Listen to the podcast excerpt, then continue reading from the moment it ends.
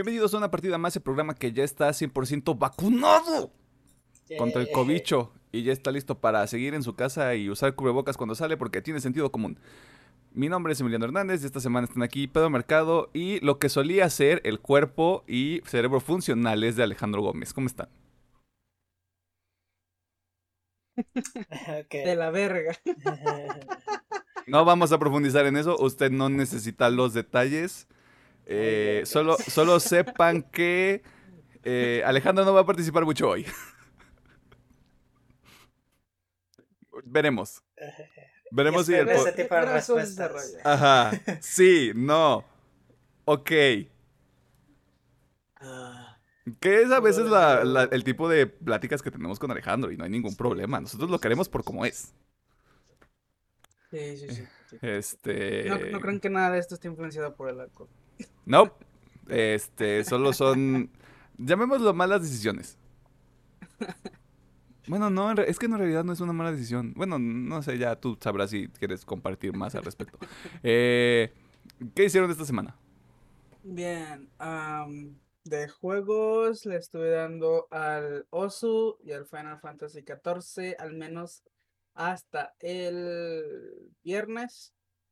Eh, ayer, bueno, ayer y parte del viernes estuve probando, spoiler de las noticias, el xCloud, que ya está disponible tanto en México y también en PC.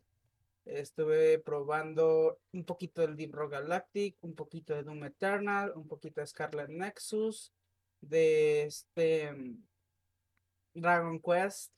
Se me fue el pinche, creo que es el 11. y Dragon Quest, people will know. Sí. Y también aquí con los panas estuvimos jugando un rato de Halo 4. Sí. Sí. Sí, Halo 4. Este, ve mis episodios, obviamente de What If y Doom Patrol. Eh, se supone que aquí también debería ir chingo de lista de animes que están empezando justamente el día de ayer y hoy, pero pues. No No, se puede. No se puede, no se puede hacer todo, güey. Hoy no se. Este. De las series que me empecé a ver, ya empecé por fin. Empecé a ver la última temporada de Rick and Morty. Bueno, la última disponible. Y sigo con mi libro de Estados Unidos de Japón. Esta semana sí le di más leve, así que no avancé mucho, pero pues ahí, ahí la llevamos. Ok. Y ya. Bien. Bueno, me pise un pedo, no ayer, así que me disculpará. Este. Qué bueno que lo dijiste tú y no nosotros. Em, Pedro, ¿qué hiciste esta semana?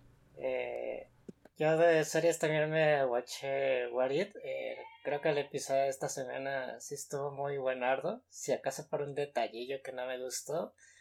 Y me puse a ver Doctor House. Pero no en orden específico. Me aventaba como que episodios aleatorios para acordarme de cosas así como que bien random de la serie. Como a lo largo de la serie hay diferentes equipos. Quería ver qué tanto cambiaba la dinámica de la serie. Y pues, eh, pues, no me acordaba que estaba muy mamalona la, la serie. Eh, de juegos jugué ahora sí que mucho Psychonauts 2. A lo que me, me contaron ya llevo, creo que ya estoy en el acto final. Así que me faltan algunos niveles. Jugué un poquito de, de Warzone. La beta de Halo Infinite. Y como comentaba Alejandro, ayer jugamos en equipo cooperativo campaña Halo 4, probando las bondades de Let's Cloud. Y por mi parte fue todo. Ah, ya me acordé. Empecé y terminé Alice in Wonderland. Como todavía no quería ver el juego de Calamardo, primero empecé con ese. ¿Pero por qué no quieres ver lo que está de moda? ¿Eres hipster o qué? Ya me sé toda la serie. ¿eh? Maldito con puro snob. meme, con puros memes. Ya. Sí, por dos. Mira, ha- hands down. Alice in Borderland mucho mejor que el juego de calamar. Y no lo he visto. Yo no he visto ninguna de las dos. Yo me voy a, yo le dije a Pedro que me voy a esperar a que se acabe el hype del juego del calamar para después ver el juego del calamar y tener una opinión más objetiva al respecto. O sea, tal vez yo no hasta que se acabe el hype. Bueno, tal vez sí. Pero en esta semana tal vez ya la vea. de esta semana que acaba de comenzar. Sí, sí, sí.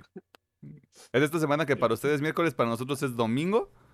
El, el- el tiempo cuántico es una cosa maravillosa, este, en realidad. Esta semana estuvo variado. Terminé de leer un libro que había empezado hace semanas, pero que, mm, como usted comprenderá, el, el hábito lector de este programa leo tres días, no leo tres meses. Eh, así funcionamos, es, un accidente, no es como que sea un hábito que compartamos entre los tres. Eh, terminé de leer La tregua de Mario Benedetti. Eh, no quiero meterlo en la sección de recomendaciones, simplemente voy a decir que si buscan algo del género este, romántico y bastante digerible, ampliamente recomendado. Si no están buscando nada que vaya en esos dos sentidos, creo que sí se lo pueden saltar completamente, sin ningún tipo de problema.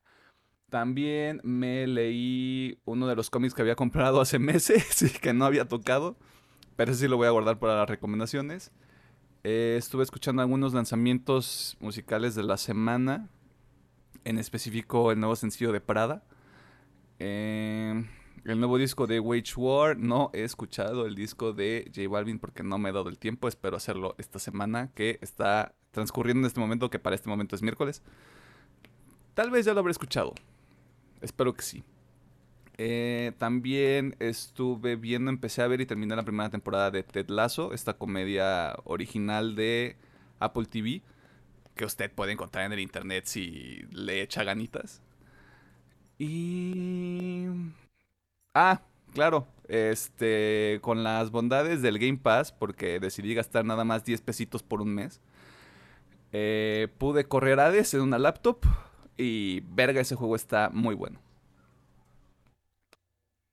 Llegas tarde, hermana. Güey, Pero, qué bueno que llegaste. te bienvenido al siglo XXI. eh, te estábamos esperando. Em, No, o sea, no era mi objetivo tardarme tanto con jugar Hades. Simplemente estas cosas me ocurren. No es como el juego del calamar. No me ibas a esperar a que se acabara el hype. Más allá de Hades, me refería al Xcloud. Bueno, el Game Pass en general. Al Game Pass. Pues, mira, tenía un, tenía un plan. Los planes no funcionan. Los planes se caen a pedazos, güey. Este. Y dije, mira, son 10 pesos, güey. Pierdo 10 pesos si no me corre nada, güey. Y si el xCloud no funciona por cualquier cosa, que eso es algo que tenemos que tocar eventualmente. Las interfaces de Xbox no son muy intuitivas para alguien que no se- está familiarizado con los productos de Xbox. De hecho, O sea, eh, perdón, si- si- perdón. Si alguien de Xbox anda viendo por ahí, please, este, tienen un chingo de apps. Hay algunas que ya no sirven. Quítenos a la verga. Ay, pedo. Dejen nomás por ahí las que sirven, pues creo que no, no, afuera de Game Pass y Xbox no sé qué otras puedan usar. Pero chi- tienen un chingo de apps, güey, súper confuso. Para una, de nuevo, esto es para personas que no tienen ningún tipo de familiarización con ninguna de las aplicaciones ni servicios de Xbox. No es tan amigable para un nuevo consumidor. Porque fue como de, oye, ¿y, y qué descargo? ¿Y cómo lo pongo? ¿Y dónde va esto? ¿Y dónde lo encuentro? ¿Y cómo te agrego? ¿Y cómo hago esto? ¿Y cómo hago esta otra cosa? Es- creo que es mucho. Creo que para la gente de Xbox que ya está acostumbrada Ya es como de, ah, ya sé dónde está todo. Por ejemplo, Pedro. Pero para dos personas que no tienen ningún tipo de contexto, sí es como de, ah, mm, mejor me quedo aquí gastando mis 10 pesitos. Bueno, es que en mi caso, que si tengo el Xbox, pues son los mismos iconos y si los ubico directamente Sí. en las aplicaciones de computadora. Pues ya tengo un rato con un siendo usuario de ellos, así que pues yo no tuve mayor confusión, digamos, a ustedes, pues, ah, pásenme su usuario y pues los agregué en chinga, ¿no? Sí, pero para nosotros fue como... Ahora entiendo por qué, ahora entiendo por qué mi mamá le decía Nintendo al Play 4. Sí, sí, sí. Es como de ya, ya- ya estamos el ahí. factor del, del viejazo. Sí, indudablemente. viejazo. Es, es el, es el inicio, porque tampoco estamos tan viejos. Pero es el inicio, es el inicio del fin. Va a llegar un punto en el que yo ya no voy a pagar por ninguna consola, porque yo con el Play 5 estoy contento. A mí no me vengan con sus tonterías. Eh, ¿Algo más que quieran añadir? No. No. Ok, este, en vista de la situación actual con Alejandro, este episodio tal vez dure lo mismo que los otros episodios porque no nos vamos a limitar este por las decisiones de otra persona en este proyecto. Porque somos porque estamos empoderadas. Eh, vámonos a las noticias. Ah, y gracias por escucharnos. Eh, en, la, en la plataforma de audio de su preferencia. O si nos está viendo en YouTube, pues también un besote, ¿no? Ahí en el... Mm, en la frente, sí, en la frente, sí. Es, es, es bonito. Ah, este, noticias.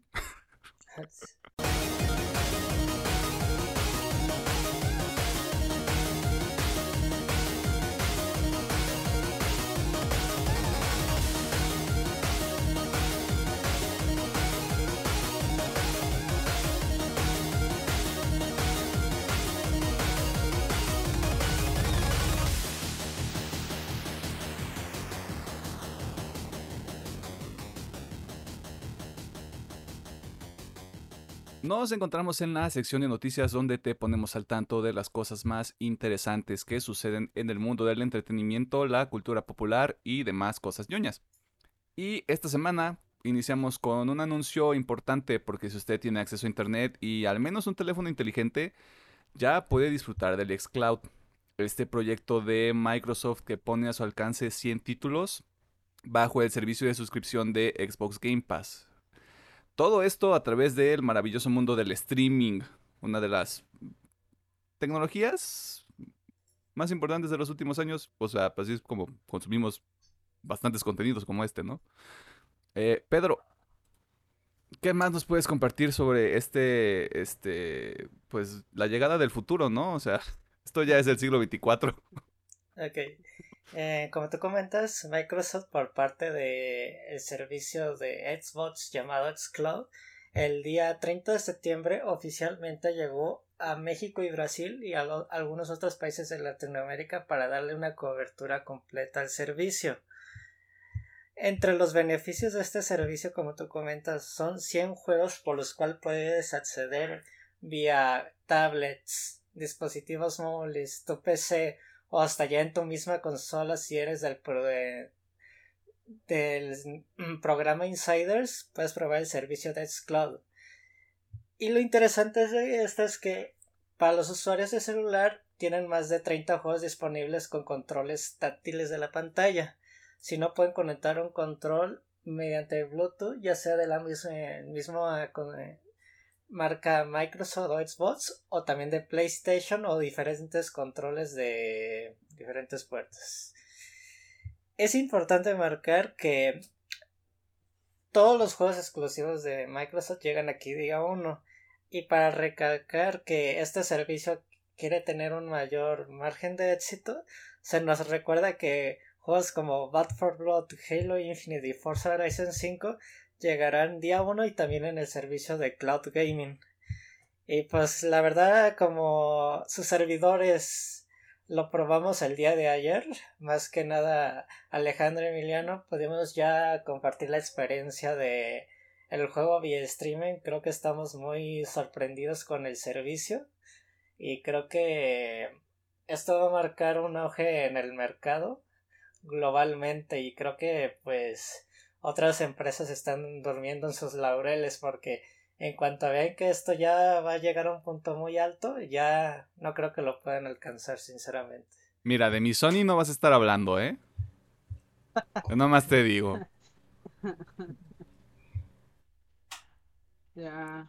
¿Hay, algo más, ¿Hay algo más sobre la nota, perdón? Ah, eh...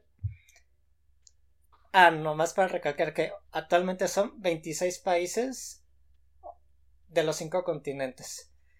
Los que tienen acceso ya de forma completa. Regular, ajá, completa. Ya, o sea, algo completamente establecido. Establecido que ya está por defecto. Se espera que a lo largo de lo que queda del año y en otros países ya este servicio pueda crecer más. Ahora sí, creo que Alejandro quería añadir algo. Ah, pues eso, o sea, como les dije en el, inicio del programa, estoy probando varias cosas. Y la neta sí me sorprendió bastante lo bien que funciona. Al chile me lo vendió simplemente con que corriera Doom Eternal. Justamente lo, lo fue mi primer juego calar porque dije, sí, si esta madre puede correr Doom Eternal bien. Todo lo demás no debería ser un problema. Eh, sí. Digo, todavía nos queda, bueno, al menos a mí me queda calar el multijugador. Ese sí no lo he calado, ah, como para ver si jala chido. Pero además, sí, la neta estoy muy sorprendido y pues como, bueno, yo lo he dicho antes, eh, yo estoy muy casado con la idea de que el futuro va a ser cloud gaming, donde la gente va a poder jugar lo que quiera, en donde quiera, sin restricciones de tener una, un hardware poderoso. O bueno, un hardware que te corre lo que quieres. Así que sí, incluso digo, para personas como yo que no les voy a decir que tengo la pinche computadora de la NASA, pero está de sencilla. A mí me sirve un chingo el xCloud porque mm, yo tengo muy poquito espacio de almacenamiento. yo tengo dos SSDs, eh, uno de 120, bueno, 120 gigas y otro de 240 gigas. Mm. Eh, así que ahorita tengo muy poquitas cosas instaladas, obviamente cosas aquí de, bueno, el podcast, este, cosas Herramientas que tú necesitas, güey, o sea, tampoco es para justificarte. necesito de jueguitos, como lo repito muchas veces, nomás tengo el Osu, tengo el Final Fantasy, que no pesan tanto, pero sí me abarcan mucho espacio. Así que, por ejemplo, si yo quisiera jugar a otra cosilla, tendría que instalar. El Club Game está fácil como, pum, clic, clic, jugar, ya estoy adentro. Así que, sí, la verdad, ayuda bastante. y corre muy chingón, la neta, estoy, estoy sorprendido. Está chido. De hecho, ahorita estaba pensando en algo mientras decías el tema de la computadora, pero creo que Xbox se blindó bien al respecto, porque no creo que vayan a tener un problema sobre escasez de títulos de calidad, sobre todo tomando en cuenta todas las adquisiciones que hicieron en los últimos dos años de estudios no veo una especie de de pushback o de respuesta porque lo principal, o sea, un principal argumento podría ser de alguna manera construir máquinas de gama media, gama alta o super alta gama hiper este futurista puede llegar a convertirse en una actividad ya no tan común. Porque lo decías tú, ya no necesitas una computadora súper poderosa si te vas a quedar exclusivamente en el cloud gaming. Ya si te quieres dedicar a algo competitivo, otro tipo de cosas, mm, completamente tu problema. Sí, sí, sí. Aparte, eh, realmente en estos días los que se construyen una compu así de esas puercas, eh, son gente que le mama estar y le mama jugar en 4K, en 120 frames. 120 frames. Y obviamente eso sí necesita un caballazo muy cabrón. O cosa que no vas a obtener en un cloud gaming. Pero si eres un jugador casual que dices, eh, yo con 720 o 1080 me doy por bien servido. Y puedo jugar lo que a mí se me pinche antoje. Eh, yo no pude checar, de hecho, es una cosita que voy a decir. Yo no pude checar frames. Eh, mi aplicación de este para, para que me muestre los frames de los juegos parece que no funciona en ese porque obviamente es cloud, así que no sabe realmente cuánto corre.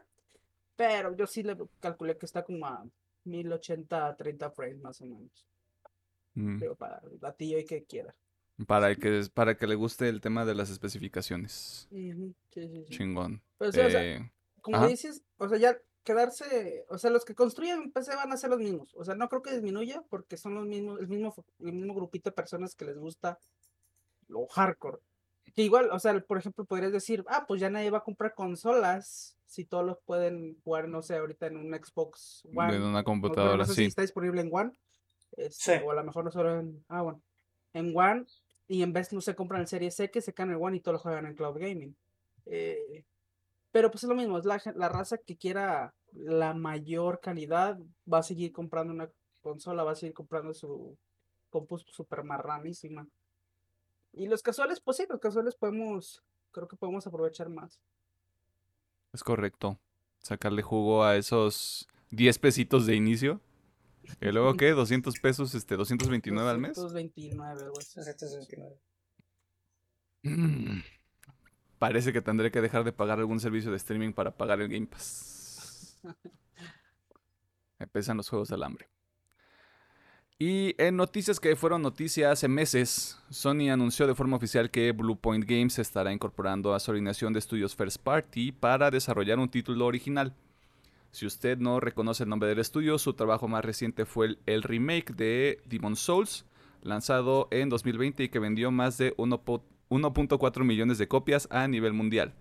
Su portafolio también incluye la remasterización y construcción de nuevas versiones para clásicos de las consolas de Sony como la trilogía original de Uncharted y Shadow of the Colossus.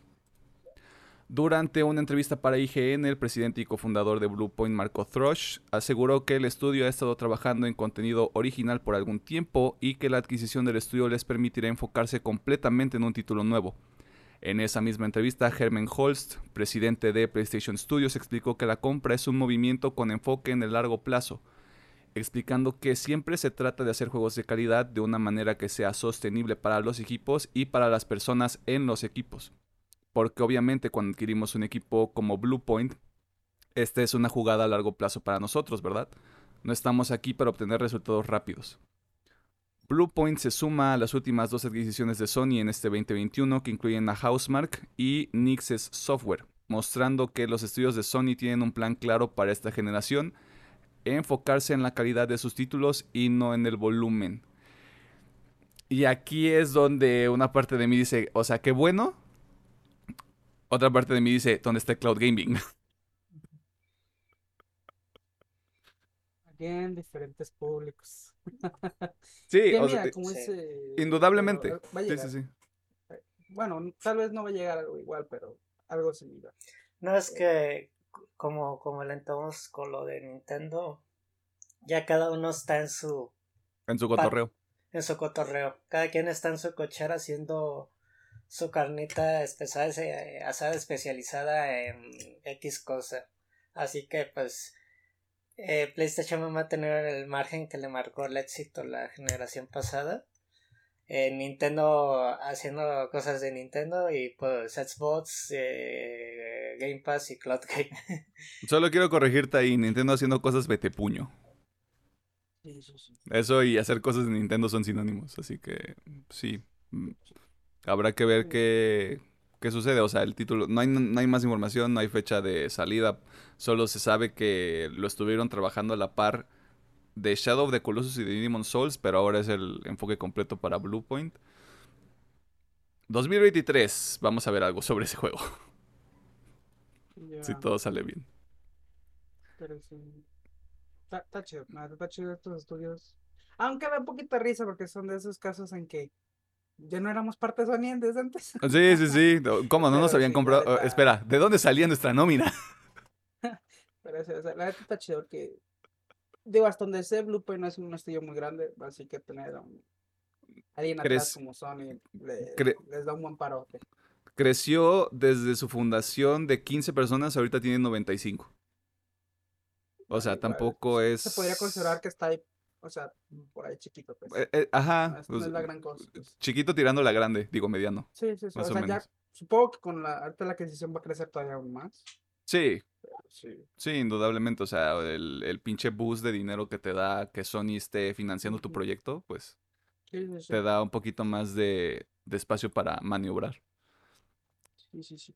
En noticias que van a encender la llama de la esperanza en muchos corazones. Hay bastantes reportes de que Konami está trabajando en revivir no una, ni dos, sino tres propiedades intelectuales que han dejado su marca en la industria de los videojuegos. Estas serían Metal Gear Solid, Castlevania y, por supuesto, Silent Hill. Alejandro. ¿qué está ocurriendo? ¿Y por qué no estás emocionado, maldita sea? Una porque ando bien pinche crudo y otra porque ya estoy curado de espanto. Sí, me- sí. Este. Pero bien, eh, bueno, según apuntan las fuentes, el medio BG, BGC o para los cuates Video Chronicles eh, tienen su página, voy a visitarla. eh, informaron que Konami puede estar buscando traer de vuelta sus franquicias principales con grandes lanzamientos. Algo que esta noticia se viene como cuestión desde hace un chingo de tiempo, ¿no? Que Konami quiere regresar a, al mercado grande. Oh, boy. Eh, y, y esto es debido a una reestructuración interna a comienzos del 2021, que a mí se me hace atrás, como digo, se supone que ya ya llevan rato, pero bueno. Se supone que es una reestructuración de comienzos de este año. eh, y bueno, eh, todo esto nos señala que muy probablemente pueda haber, bueno, antes de, cabe recalcar que todo esto es un rumor y no hay nada confirmado, así que tómenselo como es un rumor. No se sabemos si realmente va a pasar esto. Pero si llegara a pasar, tendríamos un remake de Metal Gear Solid 3 que estaría siendo desarrollado por un estudio externo, concretamente Virtu el cual fue encargado de realizar los ports de Dark Souls y Other Worlds a Nintendo Switch, así como elaborar Battlefield 1 y Horizon Zero Dawn. Se ve que tienen buen calibre. Bueno, los de Switch no sé, pero Battlefield 1 y Horizon Zero Dawn, mira, está, está bien. Eh, bien. También aparte, actualmente se encuentra en una fase temprana. eh, aunque no será lo único que veremos de la saga de Hideo Kojima, continúa la publicación relatando que Konami tiene intención de, lanzar- de lanzar remasterizaciones de los Metal Gear clásicos en consolas actuales. So, se, se oye muy bonito, pero bueno, continuemos. Y aparte de eso, también tenemos que Castlevania sería otra de las marcas escogidas para que hagan su regreso triunfal. Bueno, dejémoslo en regreso. Oye, oye, Eh, oye. Ujú. No estés No, grosero. no sabe, no sabemos si va a ser triunfal. Pero bueno, el cual es- están queriendo hacer un juego, el cual es descrito como una reinvención para la serie y que se encuentra desarrollado bajo eh, Konami directamente, Konami Japón directamente. Y para, eh, para los más ruidosos allá afuera, eh, también nos aclaran que varios juegos de Silent Hill podrían estar en desarrollo también. Estos estarían en desarrollo por varios eh, estudios externos. Uno de ellos es bastante Japón, bastante, ay, me van a disculpar, bastante popular en Japón. Bastante japonés también. Vámonos. Porque está en Japón, ¿no? O sea. sí. Eh, Andy Robinson, responsable del texto, fija comienzos del año como un marco para que Konami muestre públicamente sus planes. So, eh, como digo, yo estoy cura de espanto. Yo ya no me creo mucho estas madres que salen cada mes de que Konami va a regresar. Pero aquí al menos lo que puedo decir es que hay muchos datos muy tangibles, ¿no? Como estudios, como personas que están metidas en ese pedo. Y como les digo, ya hay, fácil hay unos tres años que está esta plática de que Konami quiere regresar al mercado grande, ¿no? Eh, sabemos que él está más en móviles, en pachincos, de este pedo. Y que le va súper bien, o sea, la neta, o sea, por dinero no se está regresando porque le va súper bien en móvil y todo ese pedo. Pero está ahí el rumorcillo, eso. No, no sé qué piensan. Mira, yo me voy a, yo les invito a las personas que están escuchando esto a que me acompañen y se pongan un este gorro de papel aluminio. Porque otra de las cosas que también parecía que estaban en estos reportes era que Kojima Productions estaba haciendo uno de estos Silent Hills. Algo que no hemos querido meter en las notas y que no hemos querido tratar en el programa es porque es algo que tiene mucho misterio alrededor, es el juego de Abandon, que se supone que es exclusivo de Play 5. Y que el estudio que lo está haciendo hay como un poquito de misterio y metido, porque entre los teasers que suben y el, el presidente, me parece, del estudio que anda subiendo videos a cada rato en redes sociales, como de no somos Silent Hill. Les juro que no estamos haciendo un Silent Hill y que nadie está relacionado al proyecto de Silent Hill. Creo que nada, eh, o sea, cosas como estas nada más, este, mueven el caldo hacia una dirección equivocada. Porque Abandon puede terminar siendo otra cosa completamente.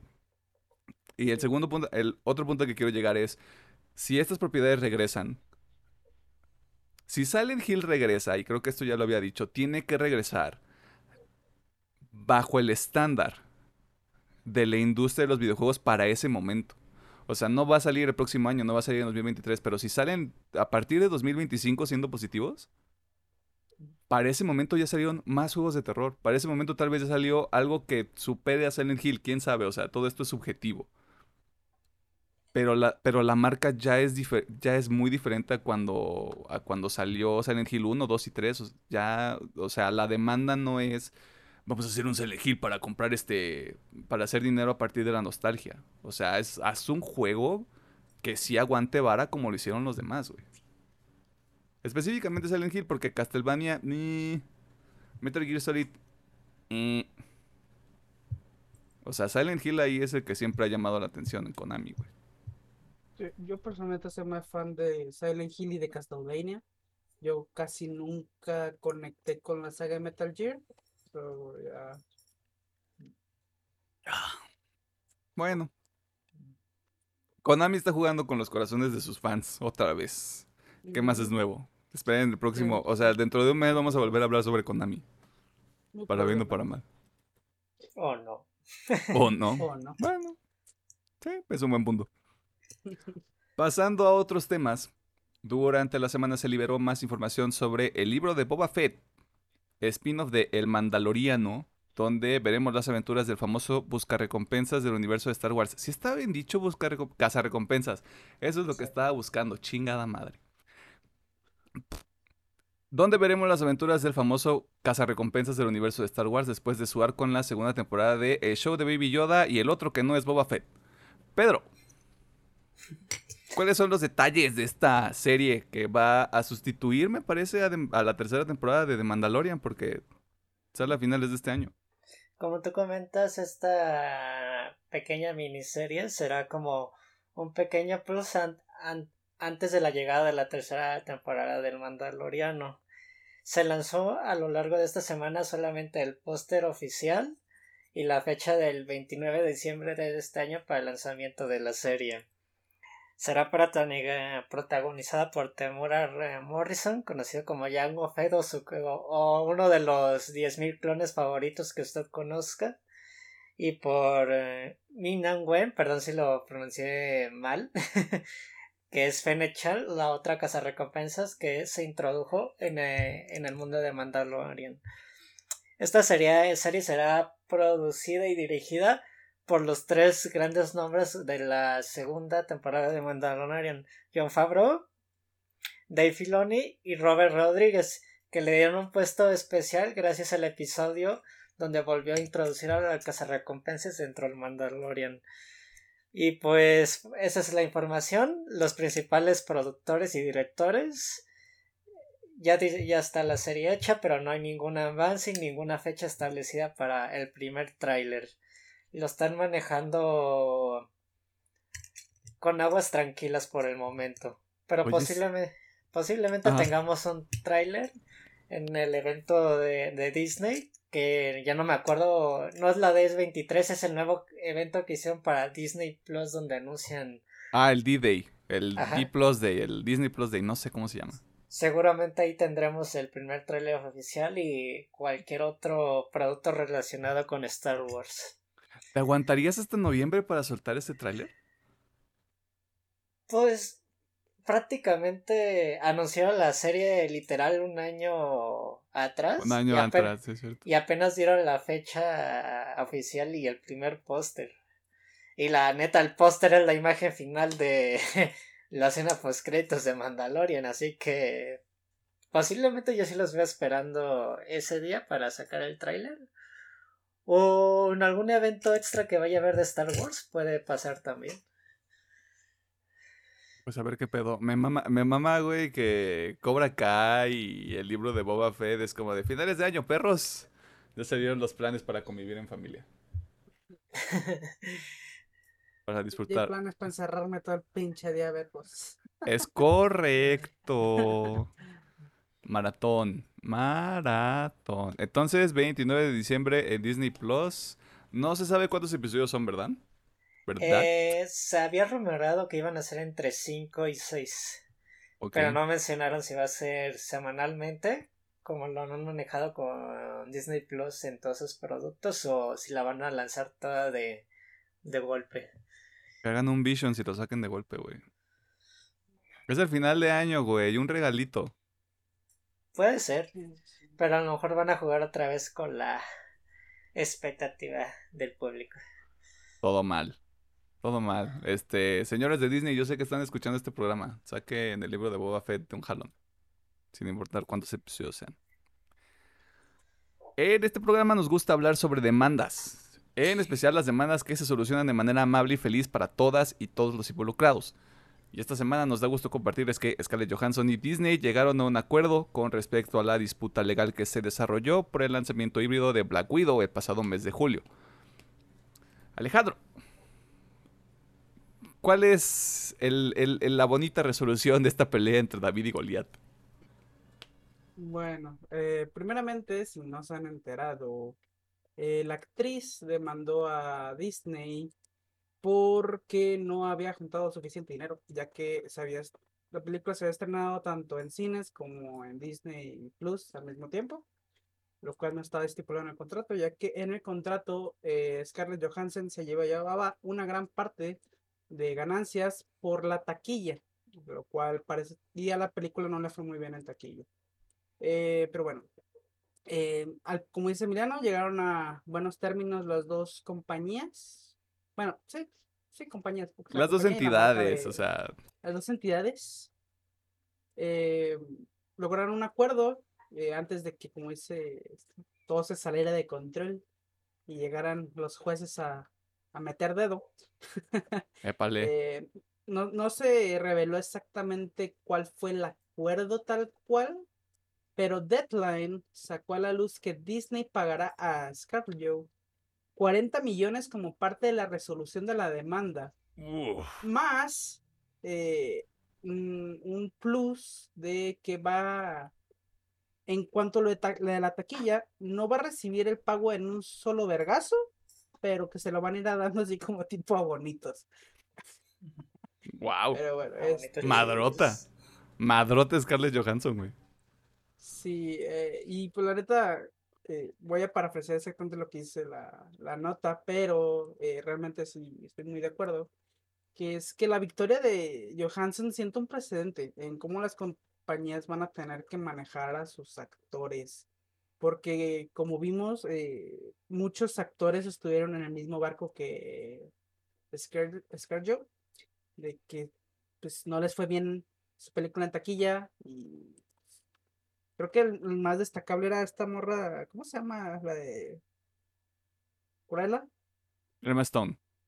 En el, Emma Stone, por aquí mencionan a Dwayne Johnson en la película de Jungle Cruise. Chris, Chris, esa, la del barco. La que nadie vio.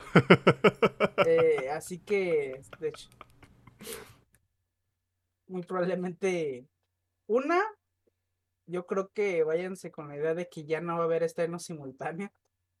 Eh, al menos por un muy buen rato. Y otra que este siento que los contratos se van a poner un poquito más específicos. Sí, sí, va a haber, va a haber un grado más de compensación para todos los actores, porque por ejemplo, creo que fue Warner quien cuando hizo los acuerdos para sacar todas sus películas en streaming, al menos en Estados Unidos, sí ha, sí le ha, sí ha este, adecuado. Ha modificado sus contratos y sus acuerdos con los actores y todos los que estén este, en la producción para decir, ¿sabes qué? Esta, esta película no, tal vez no genere un chingo de dinero en taquilla, pero aquí te va esta compensación por ese, por ese aspecto.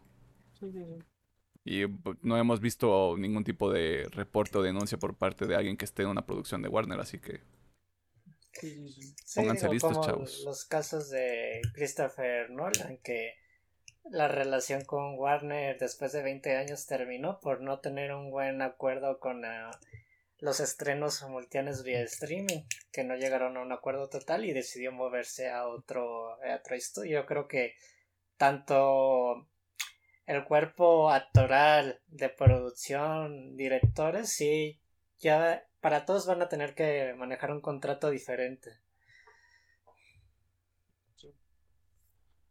Y se van a armar los chingadazos, ¿no? ¿No es cierto? O sea, qué bueno. Eh, por lo menos Scarlett Johansson ya no tiene que preocuparse por comer taquitos de barbacoa de 5 pesos en la calle. Lo cual, pues, siempre es positivo para todos, ¿no? En los talleres de la semana, pues solo tenemos tres porque no busqué más y no encontré más. Usted puede ver un adelanto para dejar de default una película del viejo este de los Estados Unidos con un elenco ridículo que le mencioné el episodio pasado. Y que podrá disfrutar en Netflix el próximo mes de noviembre. Me parece que el 3 o el 2 de noviembre sale esta película en Netflix. O algo así. No sé. Pero pues ahí está el calendario en algún lado. Disney publicó un avance oficial para Encanto, la próxima película animada de los estudios Walt Disney. Bastante extraño. Que también se estrena a finales de noviembre. Y pues, ¿qué les digo? O sea, esto es de Disney. Yo. Si nadie me obliga a ver esta película, es muy probable que yo no la vea. Y regresando a Netflix, usted puede ver el trailer de la última temporada de la serie de Luis Miguel, que se estrena justo a tiempo para que usted diga, sí, güey, me voy a disfrazar de Luis este Halloween, güey. Trailer de la semana. Ah, me voy por The Harder Typo. También. Pues mal, es encanto. No es cierto, dejar de default, o sea, por el amor de Jesucristo. Eh, y esto fue todo en la sección de noticias. Ya sabe que si se nos fue alguna nota, si alguna le llamó la atención, está la sección de comentarios en YouTube y están nuestras redes sociales, Facebook, una partida más, Twitter, arroba UPM oficial, TikTok e Instagram, arroba UPM-oficial. ¡Boom! Eh, vámonos al tema de la semana porque va a estar bien padre.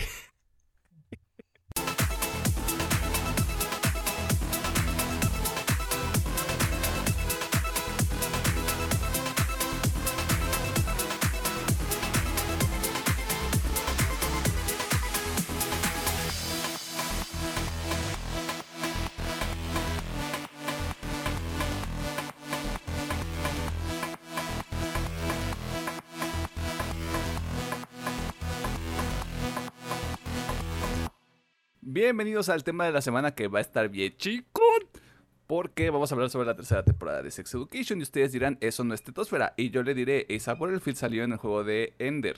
Gillian Anderson fue Dana Scully en Los Expedientes Secretos X. Y Alistair Petri estuvo en la nueva versión de Hellboy. Y con esas tres menciones debe ser suficiente. Espero. No sé.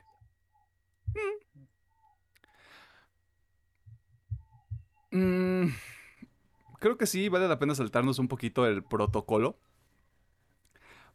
Porque para el final de la segunda temporada de esta serie que está en Netflix, usted la puede ver en este momento. incluso también durante esa misma temporada, o sea, la tercera, la que acaba de salir, hay muchos personajes y cada uno tiene un arco que se, que, o sea, que inicia y que tiene fin dentro de la misma temporada, lo cual se me hace muy cabrón porque de nuevo es es malabarear muchas cuestiones y muchos temas y muchos este, involucrados al mismo tiempo. Lo cual puede resultar bastante complicado si no se tiene contexto. Así que este es un resumen muy rápido, muy breve, de dónde están algunos personajes para el final de la segunda temporada. Vamos a darle. Otis, el protagonista de la serie, le envió un mensaje de voz a Maeve, la, eh, o sea, el pretendiente romántico del prota, donde se le declara que un morro meco en silla de ruedas decide borrar porque ninguno de esos personajes merece ser feliz y estar juntos. Me lleva la chingada madre. Por otro lado, Eric, el mejor amigo del prota, terminó con su novio para andar con su bully, que se llama Adam, historia real. En otros menesteres descubrimos que Jean, la madre de Otis, está embarazada y todo indica que el bebé es de Jacob, quien es el padre de una chica llamada Ola, quien para ese momento es exnovia de Otis. De nuevo, todo esto es muy complicado. y si no han visto del norte aquí. Sí, sí, sí, o sea, suena que esto es Monterrey, pero en Inglaterra. Si no quedó claro, esta serie es la novela de los millennials. Sáquense otro lado con su juego del calamar y que su Alice in Borderland y que su élite nos vale aquí chorizo. A partir de este momento vamos a echar la chisma Y la chisma tiene spoilers de la tercera temporada de Sex Education que usted ya puede ver en Netflix otra vez. Si usted no la ha visto, nos vale. Porque usted está escuchando este episodio por morbo.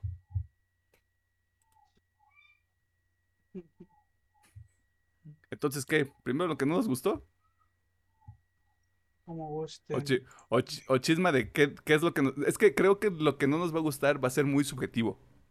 Sí, sí, sí, sí. Pues sí, o sea, a Chile. Bueno, ya. Este pinche morro de la silla de ruedas, güey, ¿para qué borra el puto mensaje?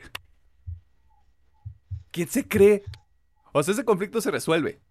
Y se resuelve de una manera que no me hace muy feliz a mí, para ser completamente honesto. Pero, por... No puedo del coraje. Porque una manera como yo voy a resumir esta temporada es, todos deciden cagarla, la temporada. Sí, sí, sí. No hay más. O sea, todos. No hay nadie que se salva. Sí, todos, todos la cagan bien duro. Todos. Bueno, es- Otis. Medio, medio. No lo quiero defender porque es el prota, fíjate. Porque sí está tonto. Sí está meco. Hoy me cates. O sea, todo mal, güey. Bueno, ¿Sabes quién, ¿Sabes quién me decepciona más de los personajes? Porque el problema... la situación, no tanto el problema. O sea, yo utilizo la palabra problema a veces como sinónimo de situación y debería hacer, hacerlo de la manera opuesta. La situación es... Eric fue un personaje que construyeron desde la primera temporada para que le tuvieras empatía. Para que fuera, para que fuera como de... Ah, qué padre, o sea... O sea, sabe quién es, güey, no le da miedo, es como de... Soy mi propio cotorreo, güey, y tengo un compa que yo sé que le importo quién, por quién soy y la chingada. Y a partir de la segunda temporada, hace cada estupidez. Para que la tercera... mm, O sea, sé, sé que no es como que obliga a Adam a, a salir del closet y hacerlo como... Hacer todo este pedo como... o sea, su relación de una manera pública. Pero el vato nada más por un momento de calentura lo manda a la chingada. ¿Qué pedo ahí? ¿Qué pedo con eso? Y sí, Mm. regístrate. No sé qué es eso que se escucha. Ah, espera, que se vio. Este. Pues que más que nada es. O sea, obviamente no son adolescentes, cabe aclarar. Pero están interpretando adolescentes. Sí, sí, sí, claro. Y pues sí, los adolescentes son. Bueno, fuimos. eh, Semos. impulsivos. Son, son muy impulsivos. son No, muy claro que no. ¿De qué me hablas, hombre? Son muy de, ah, sí, aquí se acabó y jamás lo volveremos a hablar y vale verga todo. eso. So, o sea, yo siento que está bien en el- por eso, por eso que están interpretando adolescentes. Pero eh, bueno, ya agarrando un poquito la conversación. eh, yo creo que sí voy a empezar por lo que no me gustó de esta temporada. Y es, como dice Milena, es muy subjetivo, que es de cada persona. Sí, o Eh, sea, es a nivel verdad, individual. de hecho, solamente tengo dos cositas que no me acabaron de cuajar. Y una es la que dice Emiliano. El cómo se resuelve el problema de me van a disculpar y esta madre solamente es para uso de esta serie. No me estoy ofendiendo a nadie fuera de eso. Lo puedo censurar. Sí. puedo tomar la Eh, decisión ejecutiva de censurarlo. Pero el pinche lisiado. Ah, está bien. eh, Jálale. que el pinche lisiado y Maeve no me acaba de gustar porque mm, tal cual como empieza la serie, eh, pues este güey le confiesa a la morra que pues borró el mensaje y algo que hemos visto en Maeve es que tiene muchos problemas de confianza con la raza eh, y al descubrir esto, pues obviamente ella pierde la confianza hasta este cabrón, eh, pinche lisiado. Y siento que se resuelve muy de, ay, ¿me perdonas? Sí, ah. Y es como, "Mm". o sea, sé que ahí está un poquito lo que hicieron sobrellevar con el tema de la madre y el de que es que tú me entiendes, güey, hemos sufrido lo mismo. Y también, obviamente, está el factor de que Otis está ya en otro pedo diferente y es como que ella intenta buscar confort, pero no sé, siento que no me gustó el cómo se resuelve ese problema, ¿no? ah, sí me pegó, ya cheat. Eh. y otra cosa, y es más que nada mi percepción es, no me gustó tanto cómo manejaron a los personajes no binarios. Me hubiera gustado más, un poquito más de profundidad. Hay un comentario que leí que, de hecho, me hizo toda la razón, eh, de que los pusieron muy en su vida cotidiana, o sea, no como super drama. Y es como que, o sea, estos son como los problemas que llevan en su vida cotidiana y dices, ok, está muy chido, o sea, que lo muestran así. Pero sí me hubiera gustado que le metieran un poquito más, por ejemplo, pues más de historia, ¿no? O sea, que los se involucraran más en la historia principal, que viéramos un arco de personajes, eh, o al menos me hubiera gustado ver así como que la otra chica, ¿no? Que estuviera más conversación. Bueno, chique, chique. Eh, eh, Perdónenos, nos estamos educando. Sí, sí, sí, sí. La otra chique. Es, como que sentí que quedó muy flojito. O sea, que nomás lo metieron pues, por nomás. Eh, pues para cumplir pues con la checklist, ¿no? a, a, cierto modo sí me gustan los personajes, pero sí me gustó ver un poquito más de profundidad en, pues, en toda su situación, ¿no? O sea, más que nada por a lo que ahorita voy a llegar a futuro es, bueno, mi parte que sí me gusta. O bueno, ya empezando, porque esos fueron mis Sí, güey, o sea, ya, esto es chismecito rico, güey. Esto es spill de tea, bitch. Para ya entrar al chismecito. la cosa que más me gusta de esta serie es que yo la veo muy, como su título lo dice, es una clase de educación sexual para quien la ve, güey.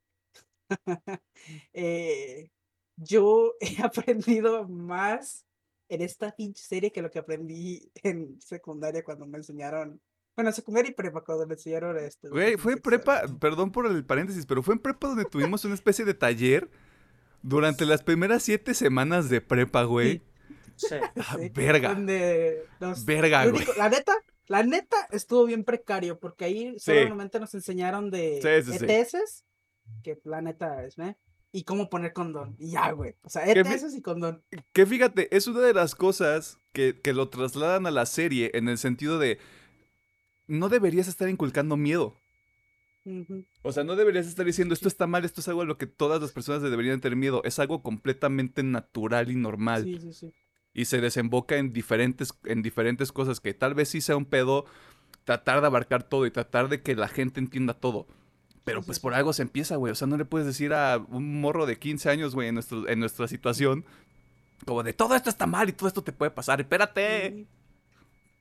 Y aparte, como a nosotros nos tocó, pues, o sea, las enseñanzas fueron muy arcaicas, porque algo que muestra la serie es cómo la sociedad evoluciona, también lo hacen, o sea, todos los ámbitos sexuales de la sociedad. Y hay cosas, por ejemplo, en mi vida, en mi vida había escuchado la palabra vaginismo. Eh, throwback la segunda temporada. O primera. No me acuerdo. Creo que es la primera. Creo que es la primera. Eh, y ahora ya sé lo que es los vaginismos. Sé cómo puede afectar a las mujeres. Bueno, no sé si alguien que se identifique como mujer pueda tener vaginismo, no sé. O sea, al menos con el anismo, no sé. Eso es otro tema. Sí, o sea, es de nuevo lo, lo, que sucede, lo que sucede con la serie es que o sea, el título por sí mismo llama la atención. Sí, por lo, que tú, lo que tú no te esperas viendo la serie es que de verdad se haya un mensaje, si haya, si exista una idea que se te quiere transmitir en el sentido de no son, no es algo horrible, no es algo impuro, es algo que ocurre, es normal y no eres la única persona a la que le pasa, o sea, tiene un nombre. Y, como muchas de esas cosas por lo general no tienen nombre porque o no hay con quién, o con quién compartirlo, con quién platicarlo, o no te sientes tú cómodo o cómoda o cómodo para poder este, comunicárselo a alguien más, es donde se empiezan a presentar las complicaciones, que creo que es algo que hace muy bien la serie. Porque en lugar, en lugar de confrontar a los personajes que tienen el conflicto, siempre hay un intermediario. O siempre hay alguien de más. Y es como de, ok, I see what you're doing, bro. Sí, sí, Tal cual como dices, o sea, tal vez no lo hagan de la manera más exacta como, porque de hecho, después de siguiendo un poquito con del vaginismo, eh, me metí yo a investigar un poquito más porque se me hizo muy interesante ese pedo. Y parece ser que no es tal cual como lo muestra en serie, es un poquito más complejo. Pero lo importante aquí es que trae el tema a la mesa. Y es como que, ah, ok, gente puede platicar con esto. O sea, a mejor. Yo sí recomendaría que lo vieran con sus padres y que abrieran esa conversación con sus padres o con amigos, hueva. Pero pues como digo, abre el tema, se platica y pues es la mejor forma para que todos entiendan y es como, ah, ok, esto existe, vamos a apoyarlo, ¿no? Vamos a, eh, pues menos tenerlo ahí presente. Sí, saber que Em, existe, güey, reconocerlo. Sí, sí, sí. Y bueno, ya entrando en el pinche chisme, eh, como dice Milán, este es un pinche novelón bien vergas, o sea, no, no se me confundan, eh, yo creo que está a la altura de la Rosa de Guadalupe en cuanto a Dramón. Mm, sí. Pero es un novelón. Y pues sí, eh, verga, yo, yo, yo en todas estas temporadas me encariñé mucho con Eric, güey. O sea, yo amo muy cabrón al personaje de Eric, güey. Eh, me, me hace, al menos en las pr- primeras dos temporadas me hace, bueno, igual en esta también. Me hace muy feliz como una persona se acepta tan bien, güey. Es tan, como dicen por ahí, empoderado, güey. ¡Empoderada! ¡Mamona! cada que sale en ¡Bichota! pantalla, güey, de- eh, es una una presencia, güey, muy así. ah, Sí, ah, güey. y me, me encanta ese personaje. Y la neta, sí, como dicen, esta temporada es como, ah, Eric, ¿por qué? Digo, yo lo- puedo llegar a entender porque él está en una situación diferente. O sea, eh, la situación con él y Adam es que no están en el mismo, en el mismo carril, por así decirlo, ¿no? O sea, Adam ya está muy, como decimos, ella está empoderada, él ya se acepta como que es. eh, y pues, este, Adam. sí, creo que No, Eric, Eric, Eric es el que se acepta como es y Adam es Sí, el que todavía tiene Adam como el el otro, sí. pedo. Ajá. Y Adam, pues, es el que no. Pues apenas, o sea, él apenas descubrió que él es homosexual. Eh, pero. Que de hecho también. eh, me- en esta temporada me encariñé muchísimo con Adam. Es creo que mi personaje favorito, güey. Porque desde la primera temporada vemos su construcción de por qué está enojado. Y Ujú. luego es, ah, ok, está enojado por esto. Y luego es, oh, pues también puede que sea por esto otro. No, o sea, bueno, sí, pues estamos en spoiler. Vemos esta relación con Sí, su güey. padre, donde, de hecho, incluso lo exploran, nos dan un poquito más de trasfondo, donde vemos cómo esta serie de malos padres lleva también, pues, malos hijos, güey. Pues sin cariño, sin afección, sin putos nada. Y al chile, lo voy diciendo de una vez, yo sí pinches lloré con el poema al final, güey. Que pinche Ada, güey, no mames.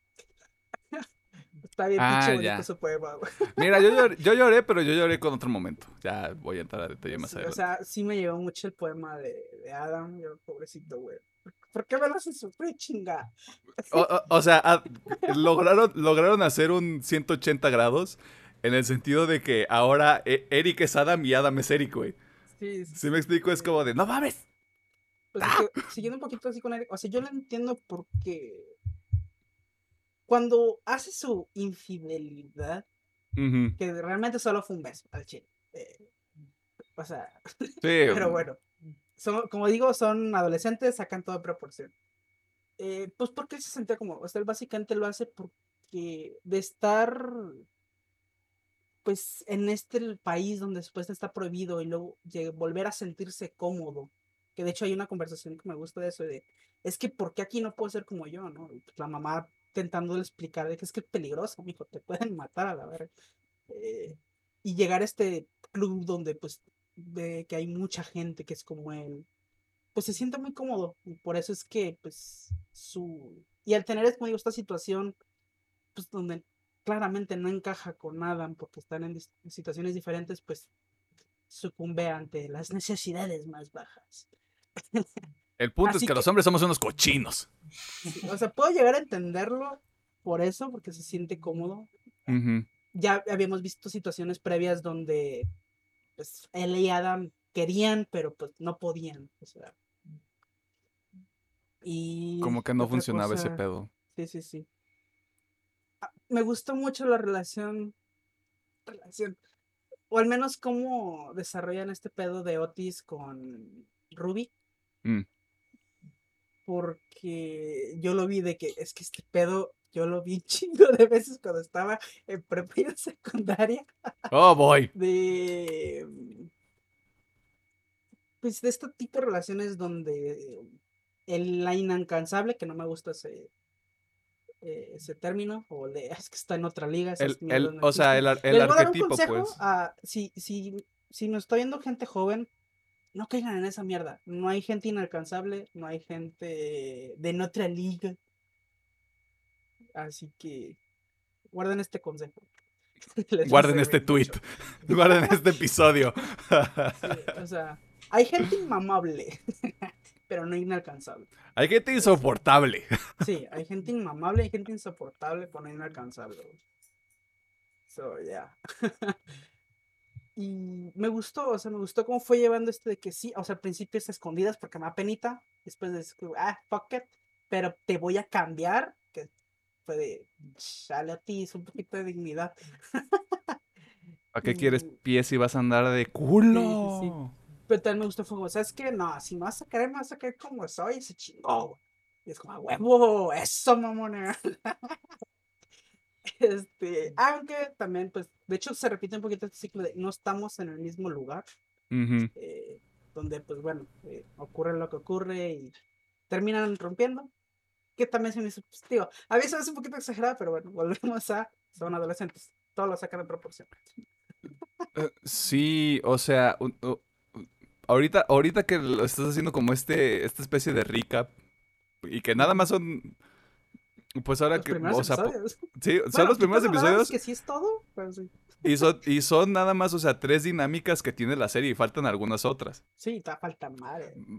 O, o sea, lo que, lo que yo veo, no sé si es consciente o inconsciente al momento de, de tener como todas estas historias, es el hecho de que los caminos no están empatando. Ujú. O sea, tienes, tienes a un Eric que está cómodo siendo como es, o sea, un miembro de la comunidad LGBTQ, este, WXYZ123, alfa, alfa Z, sigma gamma. Y Adam que no, que no está ahí. O sea, Adam que no- apenas está viendo qué pedo. Otro ejemplo que, que se me hizo muy claro fue el de Jackson y, y, la, y el otro personaje que se considera persona no binaria, que no me acuerdo su nombre ahorita, que se me hace Te lo busco, espérame. O sea, esa dinámica también, porque es como de. Jackson, pues viene de ser un hombre heterosexual, heteronormado, este, patriarcado, opresor, horrible. Y esta otra, y esta otra persona es como de. Literalmente se lo dice, y eso es algo que se me hace muy padre. O sea, yo apenas estoy descubriendo todavía este pedo. No te, no te puedo educar a ti al mismo tiempo en el que yo estoy tratando de aprender cómo funciona este cotorreo. Lo cual se me hace... O sea, esa, esa ruptura, entre comillas, se me hace de las más sanas que he visto en general. Sí, sí, sí. Y también Pero- está precisamente la de, la de Otis y Ruby, que es, es como la más tradicional, por así ponerlo. Pero es nuevamente ese tema de los, los, o sea, los caminos, los sentimientos, las ideas, como que no están, no, no llegan al mismo punto, no hay un punto común. O sea, sí lo hay, en los, los primeros episodios es bastante obvio cuál es. Eh, pero una vez que deciden convertirlo en una relación, pues Ruby como que baja sus defensas y Otis como que está así de ah, entre sí y no y vale verga todo, pues. O sea, hay una justificación bastante clara Sí, sí, sí. Para cada caso. bueno, eh, creo, para creo que Pedro quería decir algo. Bueno, más para un poquito. Para agregar el personaje no binario se llama Cal. Ah, sí, tienes toda la razón. O sea, la relación entre Jackson y Cal, o sea, también sigue esa misma sí. tendencia. Continúa, Pedrín.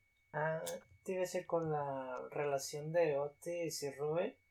A mí personalmente se me hizo más orgánica que con esta Mate y Olad. Como que yo sentía que, bueno, las primeras veces que tenían más química que con las otras dos chavas, pero pues va creciendo la relación y Robbie se vuelve una persona de más abierta con sus sentimientos y a, a tal al punto de que le, la parte que le dice ah yo pensé que vivías en una pinche mansión que eres una morra bien pudiente con una familia acá de caché y pues llega a conocer al jefe y conoce la la perspectiva, le rompe esa barrera de ella y al punto de que ayuda a esta situación con su jefe y le dice ay no, este, este vato es bien buen pedo a pesar de que no le dije de dónde vengo y cómo es mi familia, me está tratando acá bien bonito y le dice nota, ahí ve un crecimiento de la, de Ruby de que sí le importaba un chingo Otis y el Otis por, quiero, a mí me hubiera gustado más que ellos quedaran como pareja, pero entiendo de que hay un bagaje con, con Mate y no puede crecer esa relación y pues, Sí, tu policía es muy exagerado de cuando cortan que la morra se encabrona, pero también creo que Otis ahí es una persona muy inmadura de que no lo pudo, no pudo hablar bien con ella de cómo la trató. Dejó, se dejó que creciera demasiado la relación y acabó más dañando a Ruby en, sus sentimientos. Sí, muy de, de novela esto, pero digamos, eh, y es parte del personaje de Otis, ¿no? De que quiere hacer algo bien, pero siempre la caga en un aspecto de que no sabe expresarse muy bien o no arroja su idea por completo. Bueno, ya por lo menos al final de la tercera se ve que ya el vato ya cuadró bien sus ideas y, y todo el pedo. Eso era lo que quería comentar de la relación de, de Otis y, y de Ruby. Totalmente de acuerdo, güey. O sea, me van a disculpar los fans, pero estoy totalmente de acuerdo con Pedro y Otis y Ruby mejor que Otis y Maeve. Al menos en esta temporada. Eh, porque como dice Pedro, hay una muy buena evolución. Y siento que la ruptura, al menos en cuanto guion, es solamente porque al final debe de quedar Otis y May porque pues es un novelón. Pero al menos como iba la historia, a mí sí fácil me gustó más ver esto. Aunque sea más, o sea, más desarrollado. Porque después de la plática que me, gusta mucho también, de hecho, consejo a todos los que están allá afuera, pónganle mucha atención. Cuando pase esto de Ruby, pónganle mucha atención a la plática con este al padrastro, ¿cómo ¿Con Jacob? Con Jacob, sí. Está muy bonito ese, ¿no? O sea, eh, como dice, si las personas merecen todo tu corazón y si no se les puedes dar, es mejor que lo sepas. Pues los tienes que decir, tienes que ser bastante claro, güey. Sí, sí, sí. Y creo, y creo que eso es, creo que ese es un pedo. O sea, perdón, o sea, termina tu punto y ya lo te digo con. Sí, pues es eso, o sea, que aquí este, este pedo se pudo haber realizado después de esa, de esa conversación, Otis yendo en chingue, ¿sabes qué? Sí te quiero, tengo sentimientos, pero no te amo. Pero podemos ver cómo va esta relación avanzando. Pero, pues como dice Pedro, deja que crezca la bolita y luego llega May a... ¿Qué onda? ¿Tasha puede o no? y pues ahí vale. Hola, hola, hola, buenas tardes. ¿Puedo hablar de Dios?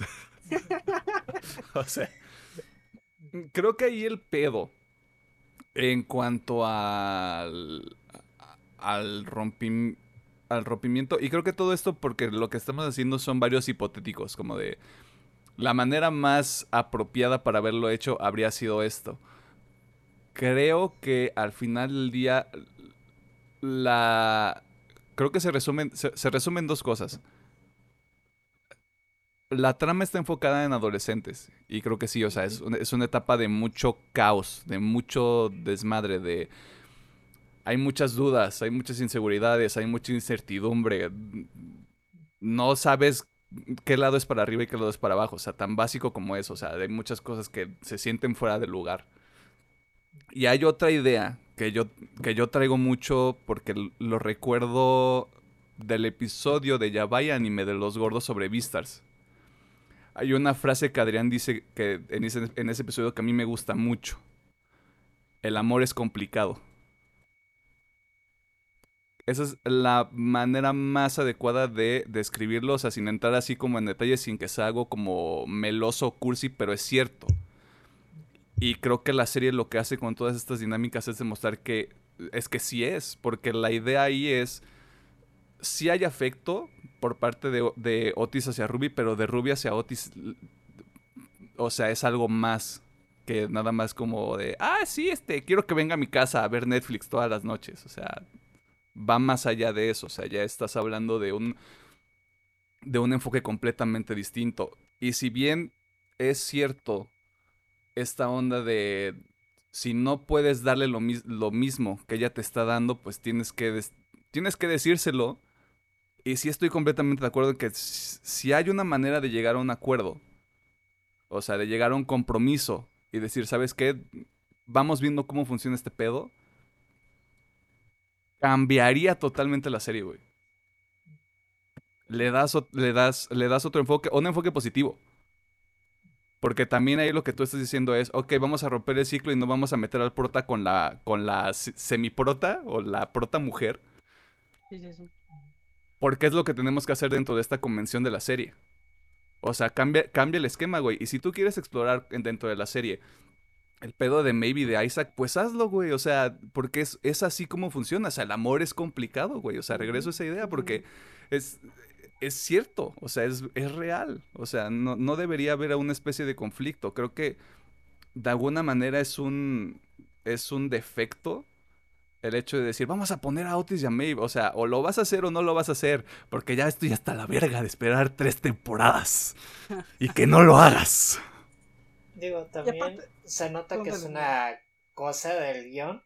Tú, Pole, ya, pues dijiste, ya desechaste la relación con Ruby ya dijiste, ah, pues no voy a ir a la escuela, ya hay que formalizar nuestra relación porque no me voy al extranjero. Y es de que el giro de, de tuerca, hablando más que nada en el aspecto de la novela, llega mi jefa y me da un chingo de dinero para que sí me pueda ir de intercambio a la escuela. Y es de que, ay, no, pues espérame otros pinches seis meses. Luego está el tema de, de la prepa, de que la van a cerrar. Y es de que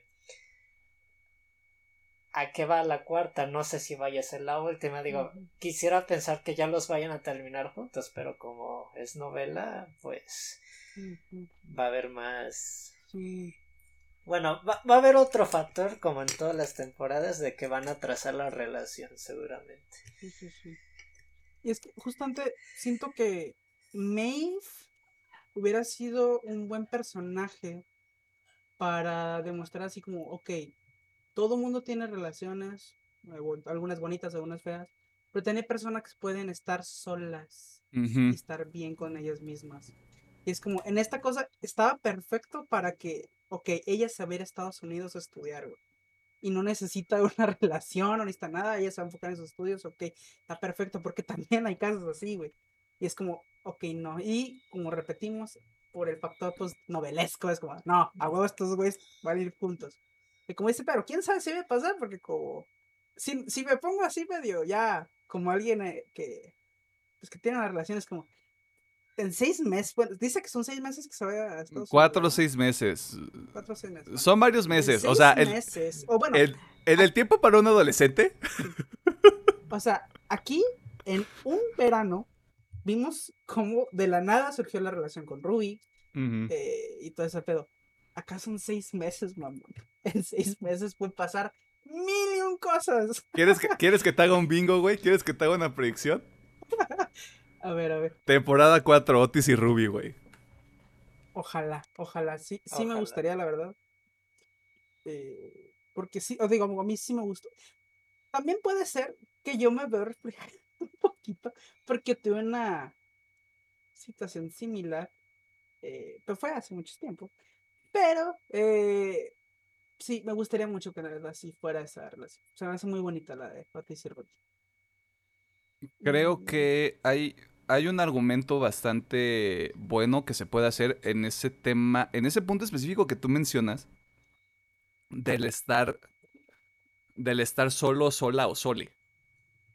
Que creo que es algo que no se ha explorado en la serie y creo que cae en estos clichés de que estar solo, pasar por una ruptura, pasar por un divorcio, como con el, con el papá de, de Adam, eh, tener como esta disyuntiva de elegir ser madre soltera o decirle a Jacob qué es lo que pasa con Jean, que es la mamá de Otis. Todo pareciera que está pintado de una manera en la que tienes que hacerlo funcionar porque es una relación y una relación vale la pena ser este, rescatada o salvada o, o hacer el esfuerzo. Es un bonito mensaje, pero no funciona todo el tiempo y lo estamos viendo incluso con los personajes más jóvenes. Si, los, si las dos personas no están en el mismo canal, si no hay acuerdo, si no hay un compromiso, no va a funcionar. Aunque, sean, aunque estén las mejores intenciones detrás por parte de las dos personas, pues no se va a dar. Y es lo que, y es lo que te muestran específicamente con el papá de Adam, que es otra de las dinámicas que me gustan. Que es un personaje que no valía madre en las primeras dos temporadas, güey. Y ahorita es como de. Ay. Alguien dele un pinche pan al señor, güey. No sean ojetes, no se pasen de verga, güey. Es como de. Por favor, déjenme abrazar Ajá, güey. Le, le invito una chela, güey. Este, no sé. Me parece que está, está como, están cruzadas varias ideas. Y, y, cuando ve el producto completo es como de wow, o sea, hay tantas dinámicas, tantos personajes, tantas historias que funcionan. Pero cuando le empiezas a ver a detalles y es como, estoy viendo cosas que chocan. Sí, sí, sí. Exactamente. Porque el amor es complicado, chavos. De nuevo, esa, esa frase es Chepskis. Sí, y como yo, la soltería también está chida. O sea, yo sí mostrar también que mínimo es, bueno, ok, esta persona está chingona en la soltería. Debería ser un ámbito que se explore en la serie, güey. Porque, de nuevo, sí. Es un trabajo de ficción, es una serie, es una novela, o sea, usted llámele como le quiera llamar. Pero si ya estás haciendo esfuerzos para, para representar o para exponer ciertos temas muy específicos en cuanto a educación sexual, en cuanto a identidad, en cuanto a dinámicas interpersonales e intrapersonales, explora ese pedo, güey. O sea, ya estás ahí. Ya metiste personas no binarias a la serie.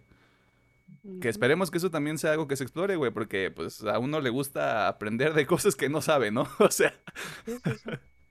eh, pero este, o sea, no me incomoda, pero sí me, sí me resulta este extraño que siempre sea como de, ah, esta persona está sola y qué tristeza y cuánta desesperación y el mundo es horrible y todo. Y es como de, ¿por qué?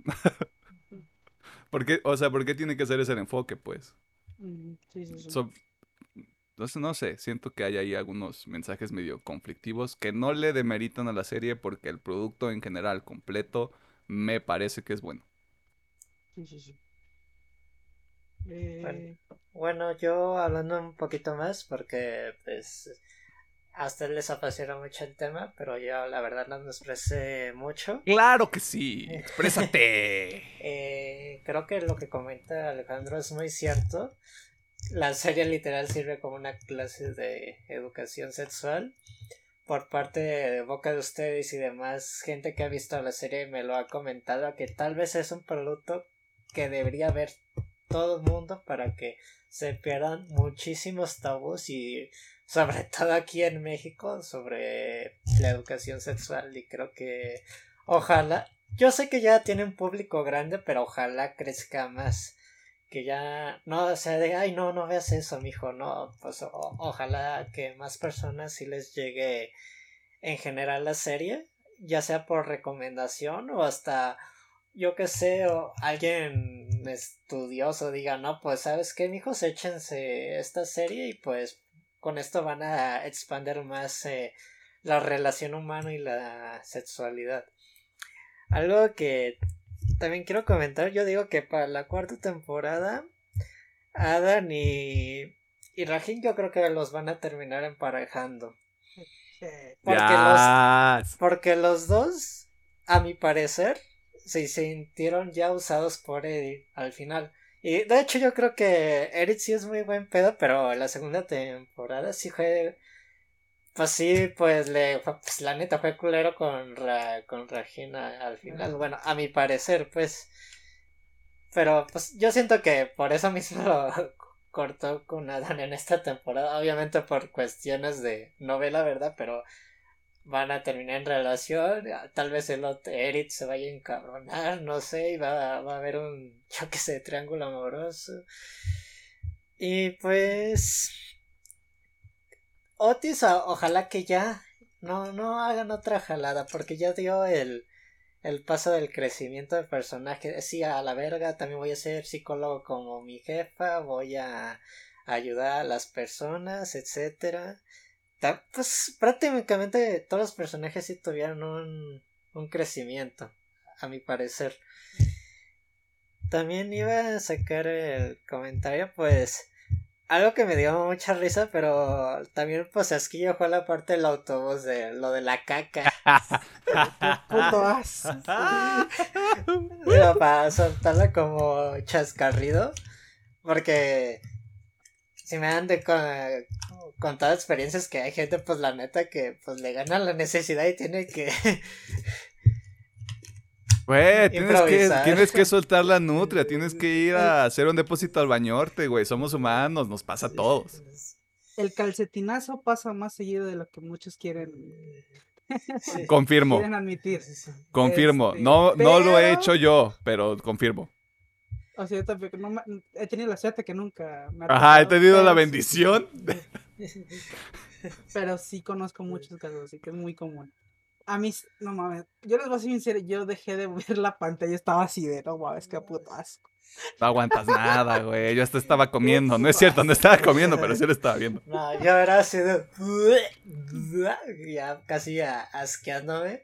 Tú sí está jocosa la parte de los hongos y todo para alivio cómico, pero así de, güey, pues qué mal pedo que no lo dejan uno hacer sus, sus necesidades. Pues es que ahí, ahí, el problema fue que no se iba. Ajá. O sea, imagínate el tamaño para que no se fuera. Pues te dan la dimensión con el pinche calcetino. Sí, yo dije, wow. mi, compa está, mi compa está joven, no aplica la del leñador, güey, que es cortar un pedacito. UPM, el programa donde usted aprende. Aplican la del leñador, chavos. Así se va todo. Ok. Esto sí me está dando asco para que veas. Continúa, Pedro, sácanos de esto. Ay, güey. Eh, no sé, el personaje de la directora no me terminó de encajar en la tercera. De, eh, siento que me la ponen como que. Ay, pues soy bien amiga de los chavos, pero la neta soy bien culera y voy a hacer mi desmadre en la escuela como que a mí personalmente no me cuadró tanto el personaje. Sí estuvo padre lo de los chicos. Sí, vamos a recuperar la escuela, la verga, pero en el proceso no, pues también va a valer madres. Ay, también pues como mención especial como fanático de la lucha libre, lo de la máscara fue de, ok, no sé de, Ay, existen memes sobre eso, pero sí me sacó de. Ah, yo creo que vieron los memes de internet y dijeron, vamos a poner esto. Porque sí, sí me cagué mucho de risa en esa parte, sinceramente. Tal vez. Yo, yo continué un poquito con la directora. A, mí sí me gustó el contraste. Porque realmente la, la, pues la doña no es mala, güey. Ella va con las mejores intenciones de que pues los morritos mm. tengan un buen desempeño académico. Los quiere ver como así como en escuelas muy prometedoras. Échale ganas, bro. Eh, obviamente su approach no es el mejor, pero me gusta porque es como este personaje que está viviendo todavía en el pasado. O sea, es como que, o sea, sé que existen tus mamadas, pero mira, estamos en una escuela y aquí no importan. Y es como que, ah, o sea, sí cae mal. De hecho, pues, creo que es el propósito del personaje que te caiga mal, hija la chingada. Eh, pero sí, yo siento que más que nada por eso me gustó, porque es como este, es como, ah, sí, cualquier señor de la calle. ah, sí, tus mamadas, sí. Esto. Ok, eso ya. Es que, es, que es eso. yo sé que está creado para eso, para la serie, pero digo, sí es muy, es un contraste con el otro director que también era un vale verga y pues lo que pues recordando oye oye oye del señor Grove no vas a estar hablando hablando así eh, eh ah, digo, sí, la, la mamada de, de la bitácora de de, de la jefa de, Ajá, sí, eso sí fue una mamada. Sí, es una, es una culerada, güey. Pero lo que, lo que queremos aprender aquí es, este, todos cometemos errores también, güey. Todos somos humanos, güey. Ya, estoy completando mi transformación en un, este, ser hippie horrible. Creo que Alejandro todavía no, no había terminado su punto. Creo que sí. no? Ok. Eh, fue. Si, había algo más, eso no fue. A mí, ese personaje, justamente, siento que es la representación de todos los boomers. Para utilizar, para utilizar la palabra que entiendan los chavos. Eh, es, es, justamente eso, como esta, esta visión anticuada, no nada más de, de, los, de los jóvenes, sino de la vida en general, de cómo todo tiene que tener una estructura todo debe de seguir un, protocolo, todo debe de seguir este un lineamiento bastante cuadrado hasta cierto punto porque los uniformes, el, el rebranding que le quiera hacer a la escuela, o sea, como este cambio de identidad que quiera hacer y convertirlos a todos como en, a mi parecer, la misma masa. Fue como de, esto es muy 1984 para mí, no me gusta. y me parece que es un buen contrapeso al hecho de que la juventud, no, esto, no me quiero incluir como en, en ese movimiento, pero o sea, la juventud en general tiene como esta idea de, oye, güey, tienes que ser más progre. Tienes, o sea, mínimo, no, no es un tema de tienes que subirte a este barco y tienes que considerarte persona no binaria, persona este LGBT o, mm, o involucrarte como con estas causas, sino güey, vives en una sociedad, citando al Joker, vives en una sociedad, las sociedades cambian y van a seguir surgiendo grupos como estos, o sea, si te quieres quedar en tu burbuja y pensar que estas, que estas situaciones no existen y estas personas no existen, pues no va a funcionar, güey, porque ya están aquí. Y lo mínimo que cualquier persona puede hacer es respetar que están ahí, güey. Mm, de nuevo, no es, no es un pedo de que estés obligado a formar parte, no te están no van a hipnotizar a tus hijos y los van a convertir en personas no binarias o en gays o en lesbianas. Así no funcionan las cosas. o sea, el único rol que tienes es respetar, güey, y aceptar que están ahí. Todo lo que siga después de eso, pues es bajo la conciencia y la, y la percepción de cada persona. Y creo que ese personaje, o sea, su finalidad es nada más ser antagonista y también tener ese momento con Otis en el hospital bastante específico que se me hace muy bueno porque es... Ah, este morro meco al que yo trataba de convertir este, en un muchacho promedio X sin ningún tipo de valor este, adicional, tiene más conocimiento que cualquier adulto con el que he platicado. Sí, sí, sí. Que no es darle crédito otra vez así como de la juventud piensa fuera de la caja, bro. Pero sí hay potencial definitivamente, simplemente no se da no se dan los espacios y no se da la voz para poder visualizarlo. Sí, sí, sí. Pero bueno, ya para, para, no alargarnos tanto, solo me gustaría agregar ya sé. tres cositas más. Tres. Ah, jálale, jálale. Yo tengo una todavía. Este... Me voy a hacer un throwback a la segunda temporada, que también se abarca en esta, y que me gusta muchísimo y es todo este arco de Amy con el pedo del acoso. Ah, cierto, güey. Siento que, al menos en la segunda temporada,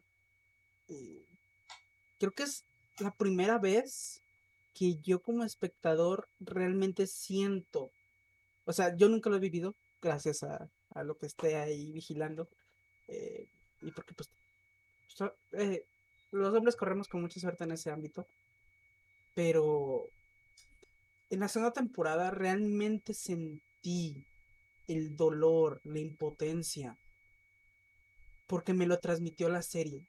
Y, y no en una forma exagerada o algo así. O sea, realmente yo sentí la frustración que tenía Amy.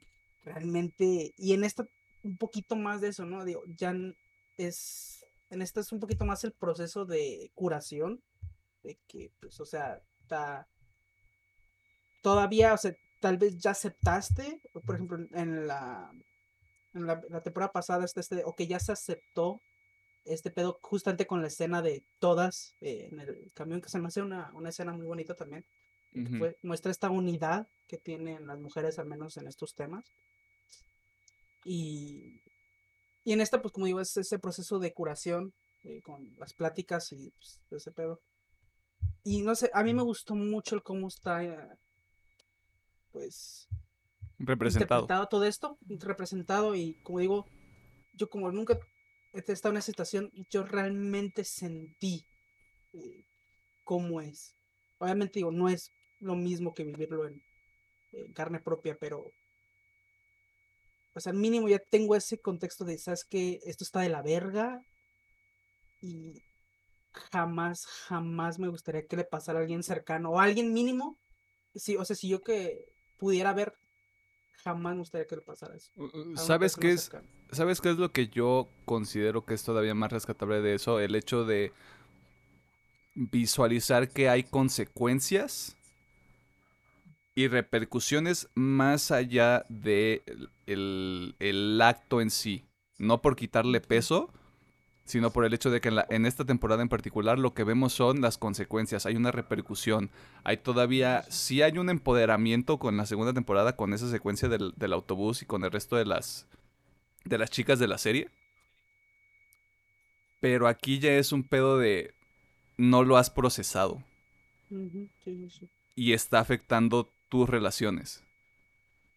Y, o- y una, y otra parte importante, más allá del hecho de vamos a encontrar a la persona que lo hizo y va a tener que responder por las acciones, es tienes que perdonarte porque no hay nada que te tengas que perdonar a ti misma. Y también tienes que eh, empezar ese proceso de sanación que me parece que lo único que hacen en esta temporada es iniciarlo.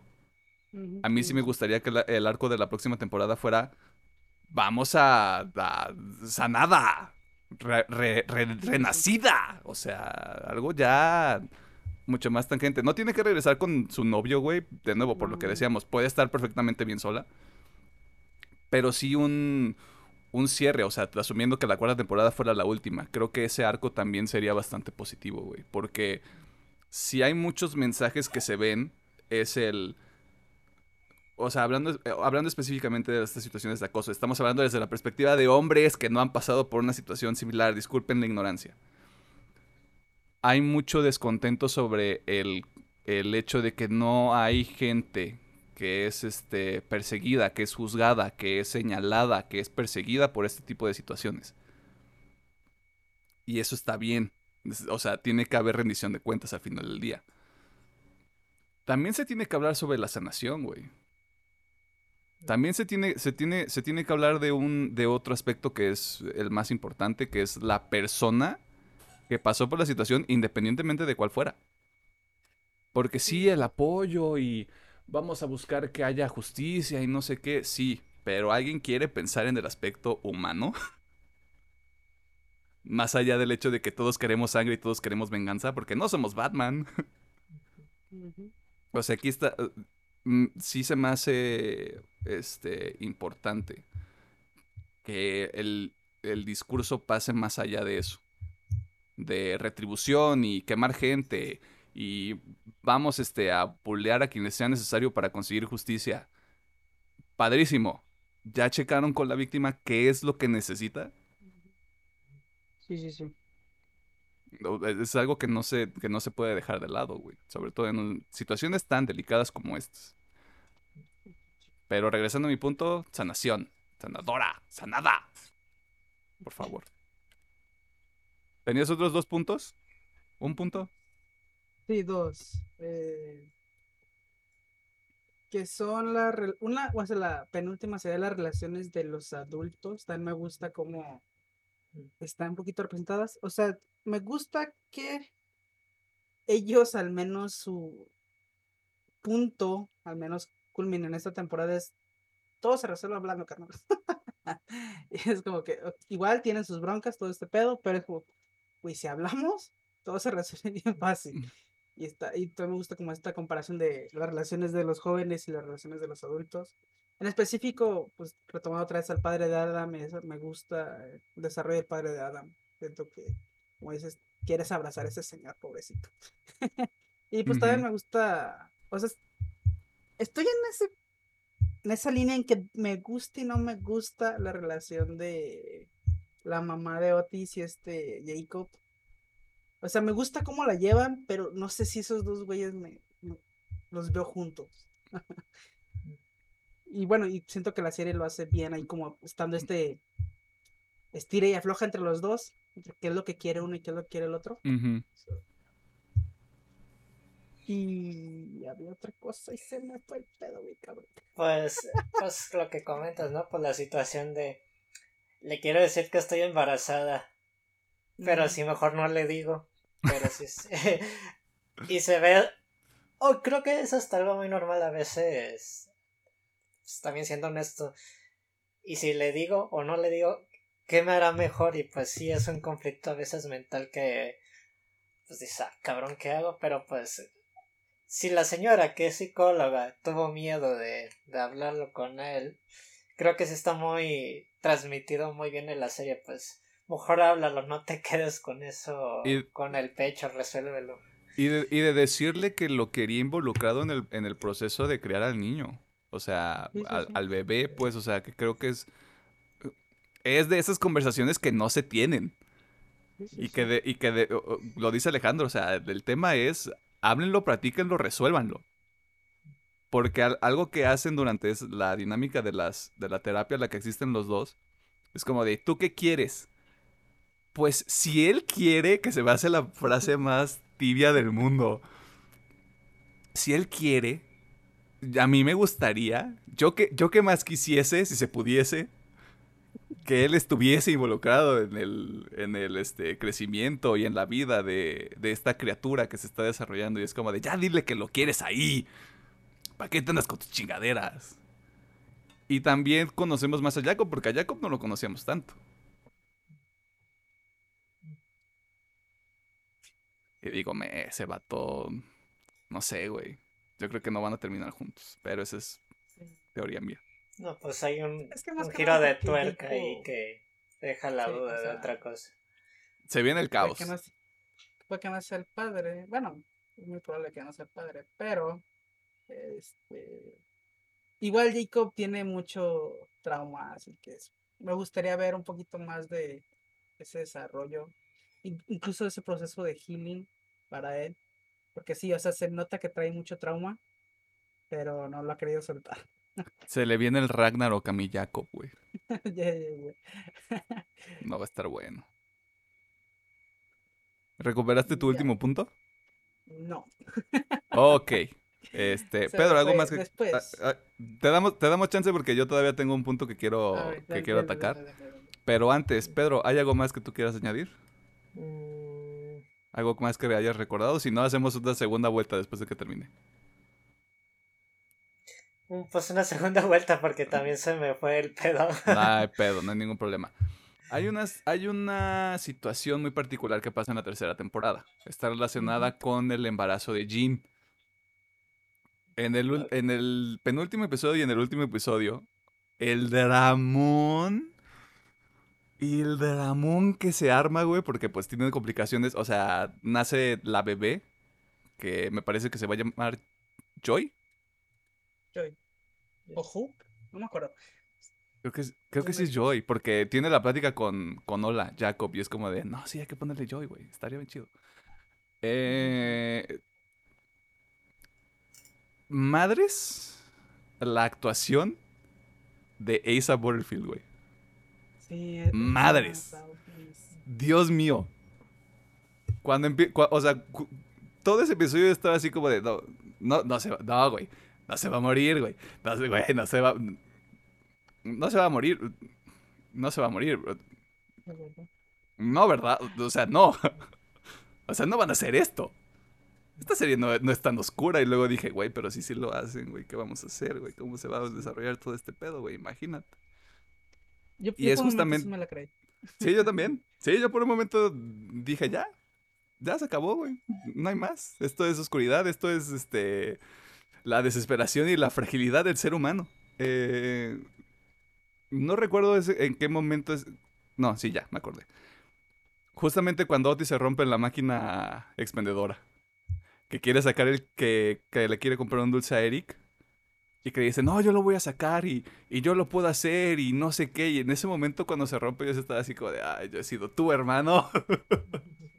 Esto es demasiado real. Sí lo sufrí mucho, güey. O sea, sí lo sufrí mucho porque es como de, claro, güey. O sea, en, ese- en momentos como esos lo único que quieres es pensar y mentalizarte de que puedes hacer las cosas.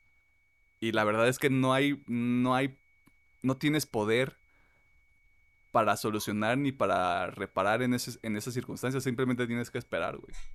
Y es, la impotencia es una de las cosas más horribles que pueden ocurrir. Sí, Sentirte así, güey.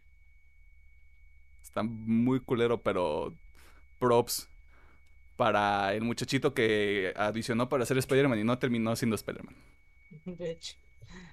Ah, ya me acordé, pero es un poquito de bagaje a la segunda. Que también tocaron el tema de la adicción de la jefa de, de May. Mm. De la decisión de que toma de le llamo o no pues al servicio infantil para que pues cuiden mejor a mi a mi carnalita. ¿Le llamo, la, ¿Le llamo a la Juda a mi madre o no le llamo a la Juda? Digo, pues creo que eso, creo que es una parte importante de la serie porque, ay cabrón, pues imagínate pues tener que llamar para decirles que le quiten a, pues a mi carnal, a mi jefa, pues sí está muy cabrón y pues tú pues la jefa regresa, la de la feria, mejoran su relación, pero pues en su momento pues sí es de... Qué fuerte está la... Se roba la niña. Ajá. Sí, llama pues un conjunto de otros otros factores, ¿no? Y pues a mí sí y creo también con el mismo eh, esto con la re- relación con Amy de que ella le paga pues también ella fue la primera que le paga pues el intercambio, ¿no? Para el programa y pues es, no, pues no quiero tu feria, pues eh, mi orgullo está esto y aquello, pues también creo que también es un tema interesante. Sí, eres mi mi mi amiguis best friend, pero pues no quiero aceptar tu dinero por esto y aquello, y pues creo que también está padre que toman temas así como el orgullo, ¿no? De- No sean orgullosos ni orgullosas. Sí, Acepten ayuda, pidan ayuda. Sí. Historia real, sí, háganlo. No sean, no sean personas con orgullo. No se con el orgullo. Perdón, Pedro, te interrumpí. No, no, eh, era solamente tratar esos dos temas que también me gustaron de, de la serie. ¿Ok? ¿Recuperaste tu idea? Sí. ¡Woo! Este. De hecho, es eh, siguiendo un poquito con lo de Amy. Hay un episodio donde hablan sobre las vulvas.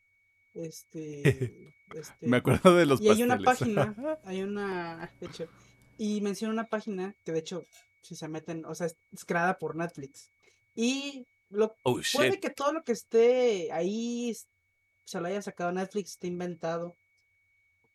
Y obviamente es más para mujeres esa página, eh, porque es- trata mucho este tema de la aceptación, eh, como, como tal cual eres. Pero igual siento que yo me metí, de ver si me metí a checar, o sea, fuera de morbo me metí a checar realmente porque hay unos textos eh, de mujeres, este, pues exponiendo sus casos. Como digo, puede ser inventado en Netflix, pueden ser mujeres reales, no lo sé. Pero yo sí invitaría a la gente que si quiere, dése una vueltecita. No les voy a decir que lean todo porque son un chingo. Yo nomás me leí como 3, 4. Pero igual en para entrar en este círculo de, pues, entender un poquito también, o sea. O porque sí, o sea, es- lo maneja mucho de que es mucho proceso de la mujer, pero siento que en el caso, por ejemplo, en mi caso, si estoy en una relación y mi chica tiene, no sé, problemas de aceptación, siento que yo sabiendo al menos un poquito de esto, puedo intentar ayudarla y a lo mejor darle un poquito de empujón o para que esté, al menos esté en este proceso. Eh, y la neta, las historias que están ahí están, me gustaron, o sea, algunas están muy llegadoras. Eh, Por lo mismo de, ver, con un poquito de temas de auto, odio, y obviamente healing. Y eventualmente de aceptación, güey. Sí, sí, sí. y, o sea, está muy padre. O sea, fuera, fuera del pinche morbo de que van a ir a ver vulvas, porque obviamente hay imágenes de vulvas. eh, La Están maduros. sí, sean Es maduros, el cuerpo eh, humano, no sean mamones. Los textos, la neta, los textos, digo, no les digo que se entren todos, avéntense uno, dos, los que gusten. Y está, está verga. La neta sí me, me gustó también que hicieran eso. Si gustan, si no me equivoco, la página es todas las vulvas son hermosas, punto com, algo así. ¡Wow! Es cierto, No- no me creo que sí. Sí, sí, sí, creo que sí, algo así, güey. Algo así. está, está muy padre No me acordaba de cómo se llamaba la mujeres, página, güey. Gran nombre. Es más, es más destinada hacia las mujeres, pero igual, si eres hombre y quieres checarlo, la neta, te abren los ojos, mucha madre. ahí. Edúquese. Este, y edúquese viendo esta serie. Este, triplemente recomendada las tres temporadas. Este, si usted es de esas personas que le da pena ver secuencias o escenas de sexo con su familia, este, puede verla en la privacidad de su cuarto.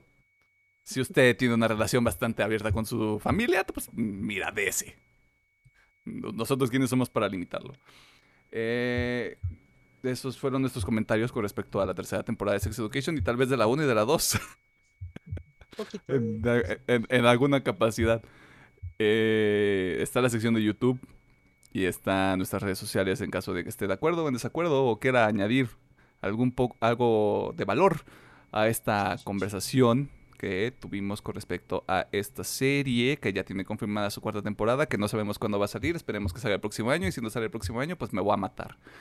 Em, vámonos a las recomendaciones para que Alejandro se pueda ir a comer sus tacos de barbacoa con harto chile. Y yo pueda ponerme a jugar Hades. Y que Pedro pueda, eh, no sé, hacer cosas de hombre blanco. Perdón, o sea, no se me ocurrió nada.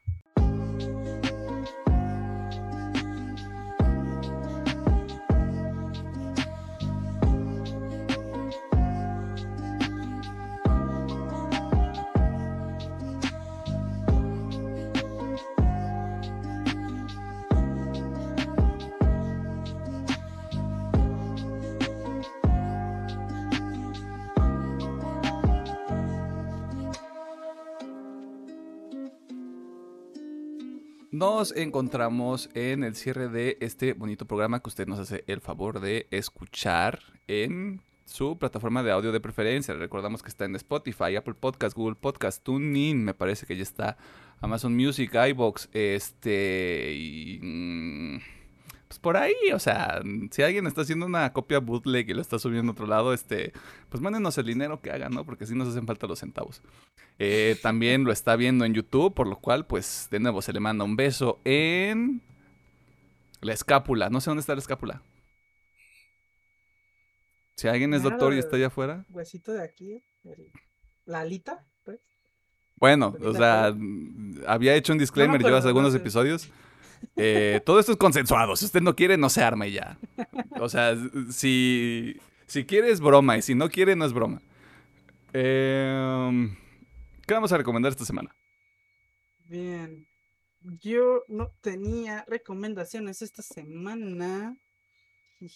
No tomen. Pero, este, no, voy a eh, recomendar Exclub, la neta. Eh, digo, ya lo comentamos en la noticia, pero ya ahora sí como una recomendación tal cual. Neta, prueben Exclub, o sea, tanto si tienen una compu chida, si no, o si tienen celular, o sea, pueden jugar donde quieran, la neta está muy padre, muy buen servicio. Quédenlo, si les gusta, yo creo que van a encontrar bastante valor ahí. Y sí, ya con eso. Bastante sucinto. Esta semana. Sí, sí. Pero estoy de acuerdo. Jugamos, ya lo dijo Pedro en la introducción, lo dijo Alejandro en la introducción. Jugamos casi tres horas de Halo Infinite. Y nada más hubo ahí como algún, algunos temas de lag, pero bastante manejables, no arruinan la experiencia. Y pues uno que es tonto no sabe que tiene conectado el cable y que tiene prendido el wifi en su laptop y pues por eso lo saca del juego, ¿no? Eh, pero sí, con va calado, va garantizado. Ah, y bueno, obviamente va a vir doblemente recomendado la recomendación de Mileno. Ah. Ya que la diga, la diré. Ah, mira. Pero es doblemente recomendado. Y este, si usted no ha comprado el xCloud, esto no es comercial, pero es Microsoft si quieres es comercial. eh, le cuesta 10 pesitos el primer mes. Primer mes, el primer mes. Eh, Se me hace ra- raro porque, bueno, a lo mejor como yo, Yo- soy usuario, pero siempre me ponen tres meses por 10 pesitos. Digo, a lo mejor es, Es que porque... el normal, bueno, al menos acá en PC, eh, el normal sí te vale tres meses por 10 Ah, pesitos. Pero el Ultimate, que es el que ocupa, de hecho, es el, Sí, para sí. poder jugar Xcloud necesitan el, eh, el, el- el Game Pass Ultimate. Pequeña nota al pie. Sí, este, y ese cuesta eh, un mes por 10 pesitos. Ya lo demás Ok. son 2.9, 2.20. Sí, o sea, el Game Pass, el normal es yo creo que es el que te cobran en tres meses por 10 Ah, pesitos. ok, ok. Igual si es usuario de Xbox o PC, igual le sirve para que si los puede y los jala, eh, los instale en su dispositivo de su preferencia. Ah, Ahí tienen la opción, o sea, la neta. El mundo es suyo. Está en la pal Depende- alcance de sus manos. Ahorita ya todo depende en su, pues, su hardware, lo que tengas al alcance de tu mano. Correcto. Estoy de acuerdo, pero. Cale el Xcloud. No, yo no esperaba mucho y estoy gratamente sorprendido. Creo que Alejandro igual. Sí. Y funciona en el Internet de México, lo cual es sorprendente. Mira, Eso hay que decirlo. vamos a decirlo bien, o sea, la neta, los tres tenemos internet, no excelente, pero decente. Así que eh, hay más manillos decente. eh, Sí. Así que igual, de hecho, también cheques, o sea, si tienes internet medio malito, pues La, cálele. primero cálele ya después. Ajá. la recomendación es que regrese a la práctica arcaica del Ethernet para que no haya muchos pedos. Eh, Sí, eh, lo que comenta Emiliano, pues ocupa mínimo 10 de bajada. Eh, si tiene un modem chingón de los nuevos, pues creo que no va a tener tantos pedos. Y si lo va a calar en la compu, pues ponga su cable Ethernet y quítese de pedos. Sí, sí, sí. Ok. Entonces, el Xcloud, usted ya sabe, gástese 10 pesitos eh, y disfrute por un mes. Ah, y también si juega en celular y tiene de esos controles adaptativos, pues son compatibles para que los aproveche. A lo mejor eh, usted es usuario de móvil y juega el, el COD Mobile con su controlcito de celular. Esto que es, se intro- pega. esto es introducción 2.0, 2.0, pero si usted tiene un control de Play 4 lo puede conectar a su computadora. Yo esto lo descubrí en los últimos dos días y estoy gratamente sorprendido. Esto es el futuro, hombre. Mira, y hay formas de hacer que ese eh, control de Play 4 lo detecte como uno de Xbox, pero lo podrá descubrir usted en las profundidades del internet. Usted búsquele. Ahí está la información, porque el internet es un lugar maravilloso.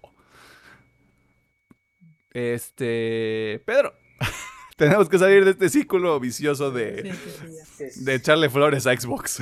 Ok, ok. Ayúdanos. Sálvanos. Eh. Eh, voy a recomendar el nuevo de sencillo de Pirates. Yo creo que pues lo resaltante de este sencillo que lo- el LOLcito le, le, le pidieron hacer una cancioncita. y esta es Burn It All Down. Para, me imagino que va a ser para los nuevos torneos del LOL. Pero si les gusta Pirates, que ya se los hemos recomendado aquí, pues cheque la rolita. Sí, está un poquito diferente. Bueno, como el anterior sencillo le comentamos que pues parecía un poco de... ¿Cuál era el género? Se me fue el pedo. Trap. Trap, Trap. trap. skr, skr, skr, Aquí, también se, se- sentí un poquito el trad o el pod.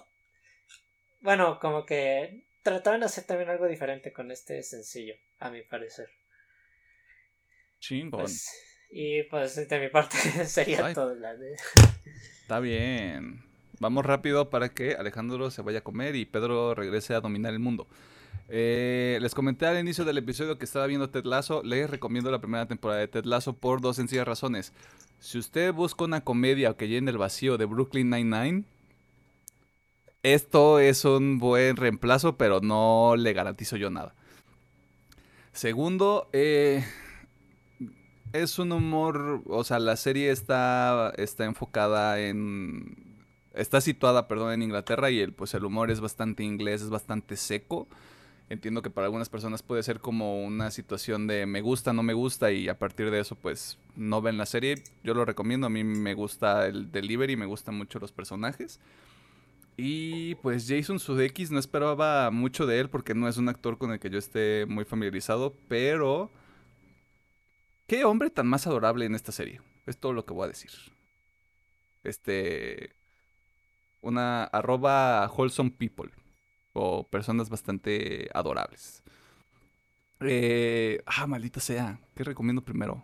Bueno, Prada sacó una nueva canción. Cuando digo Prada me refiero a la banda de Devil Wears Prada. Eh, porque están locos y dicen, ¿saben, ¿saben qué, chavos? Este, vamos a patear el avispero. La canción se llama Sacrifice, sencillo del año. No voy a decir más. Yo no quiero nada, ya no quiero nada. Que van a salir discos a lo que cada año me vale verga. Me vale verga. Yo ya no quiero nada. Esto ya, ya. Ya alcanzamos el pico. Estamos en octubre y ya alcanzamos el pico. No quiero decepcionarme. No va a salir nada más en lo que queda del año.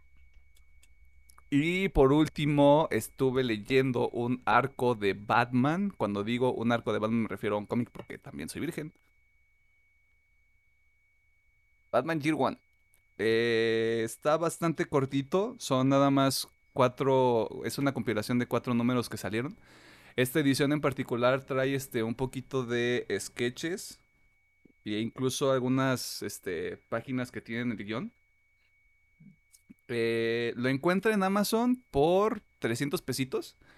Y los vale completamente. La historia en general, pues es. Ahora sí que. No el nacimiento de Batman como tal, sino Batman y Jim Gordon aprendiendo a hacer su trabajo respectivamente. Este, Batman como justiciero y Gordon como policía que eventualmente se convierte en comisionado.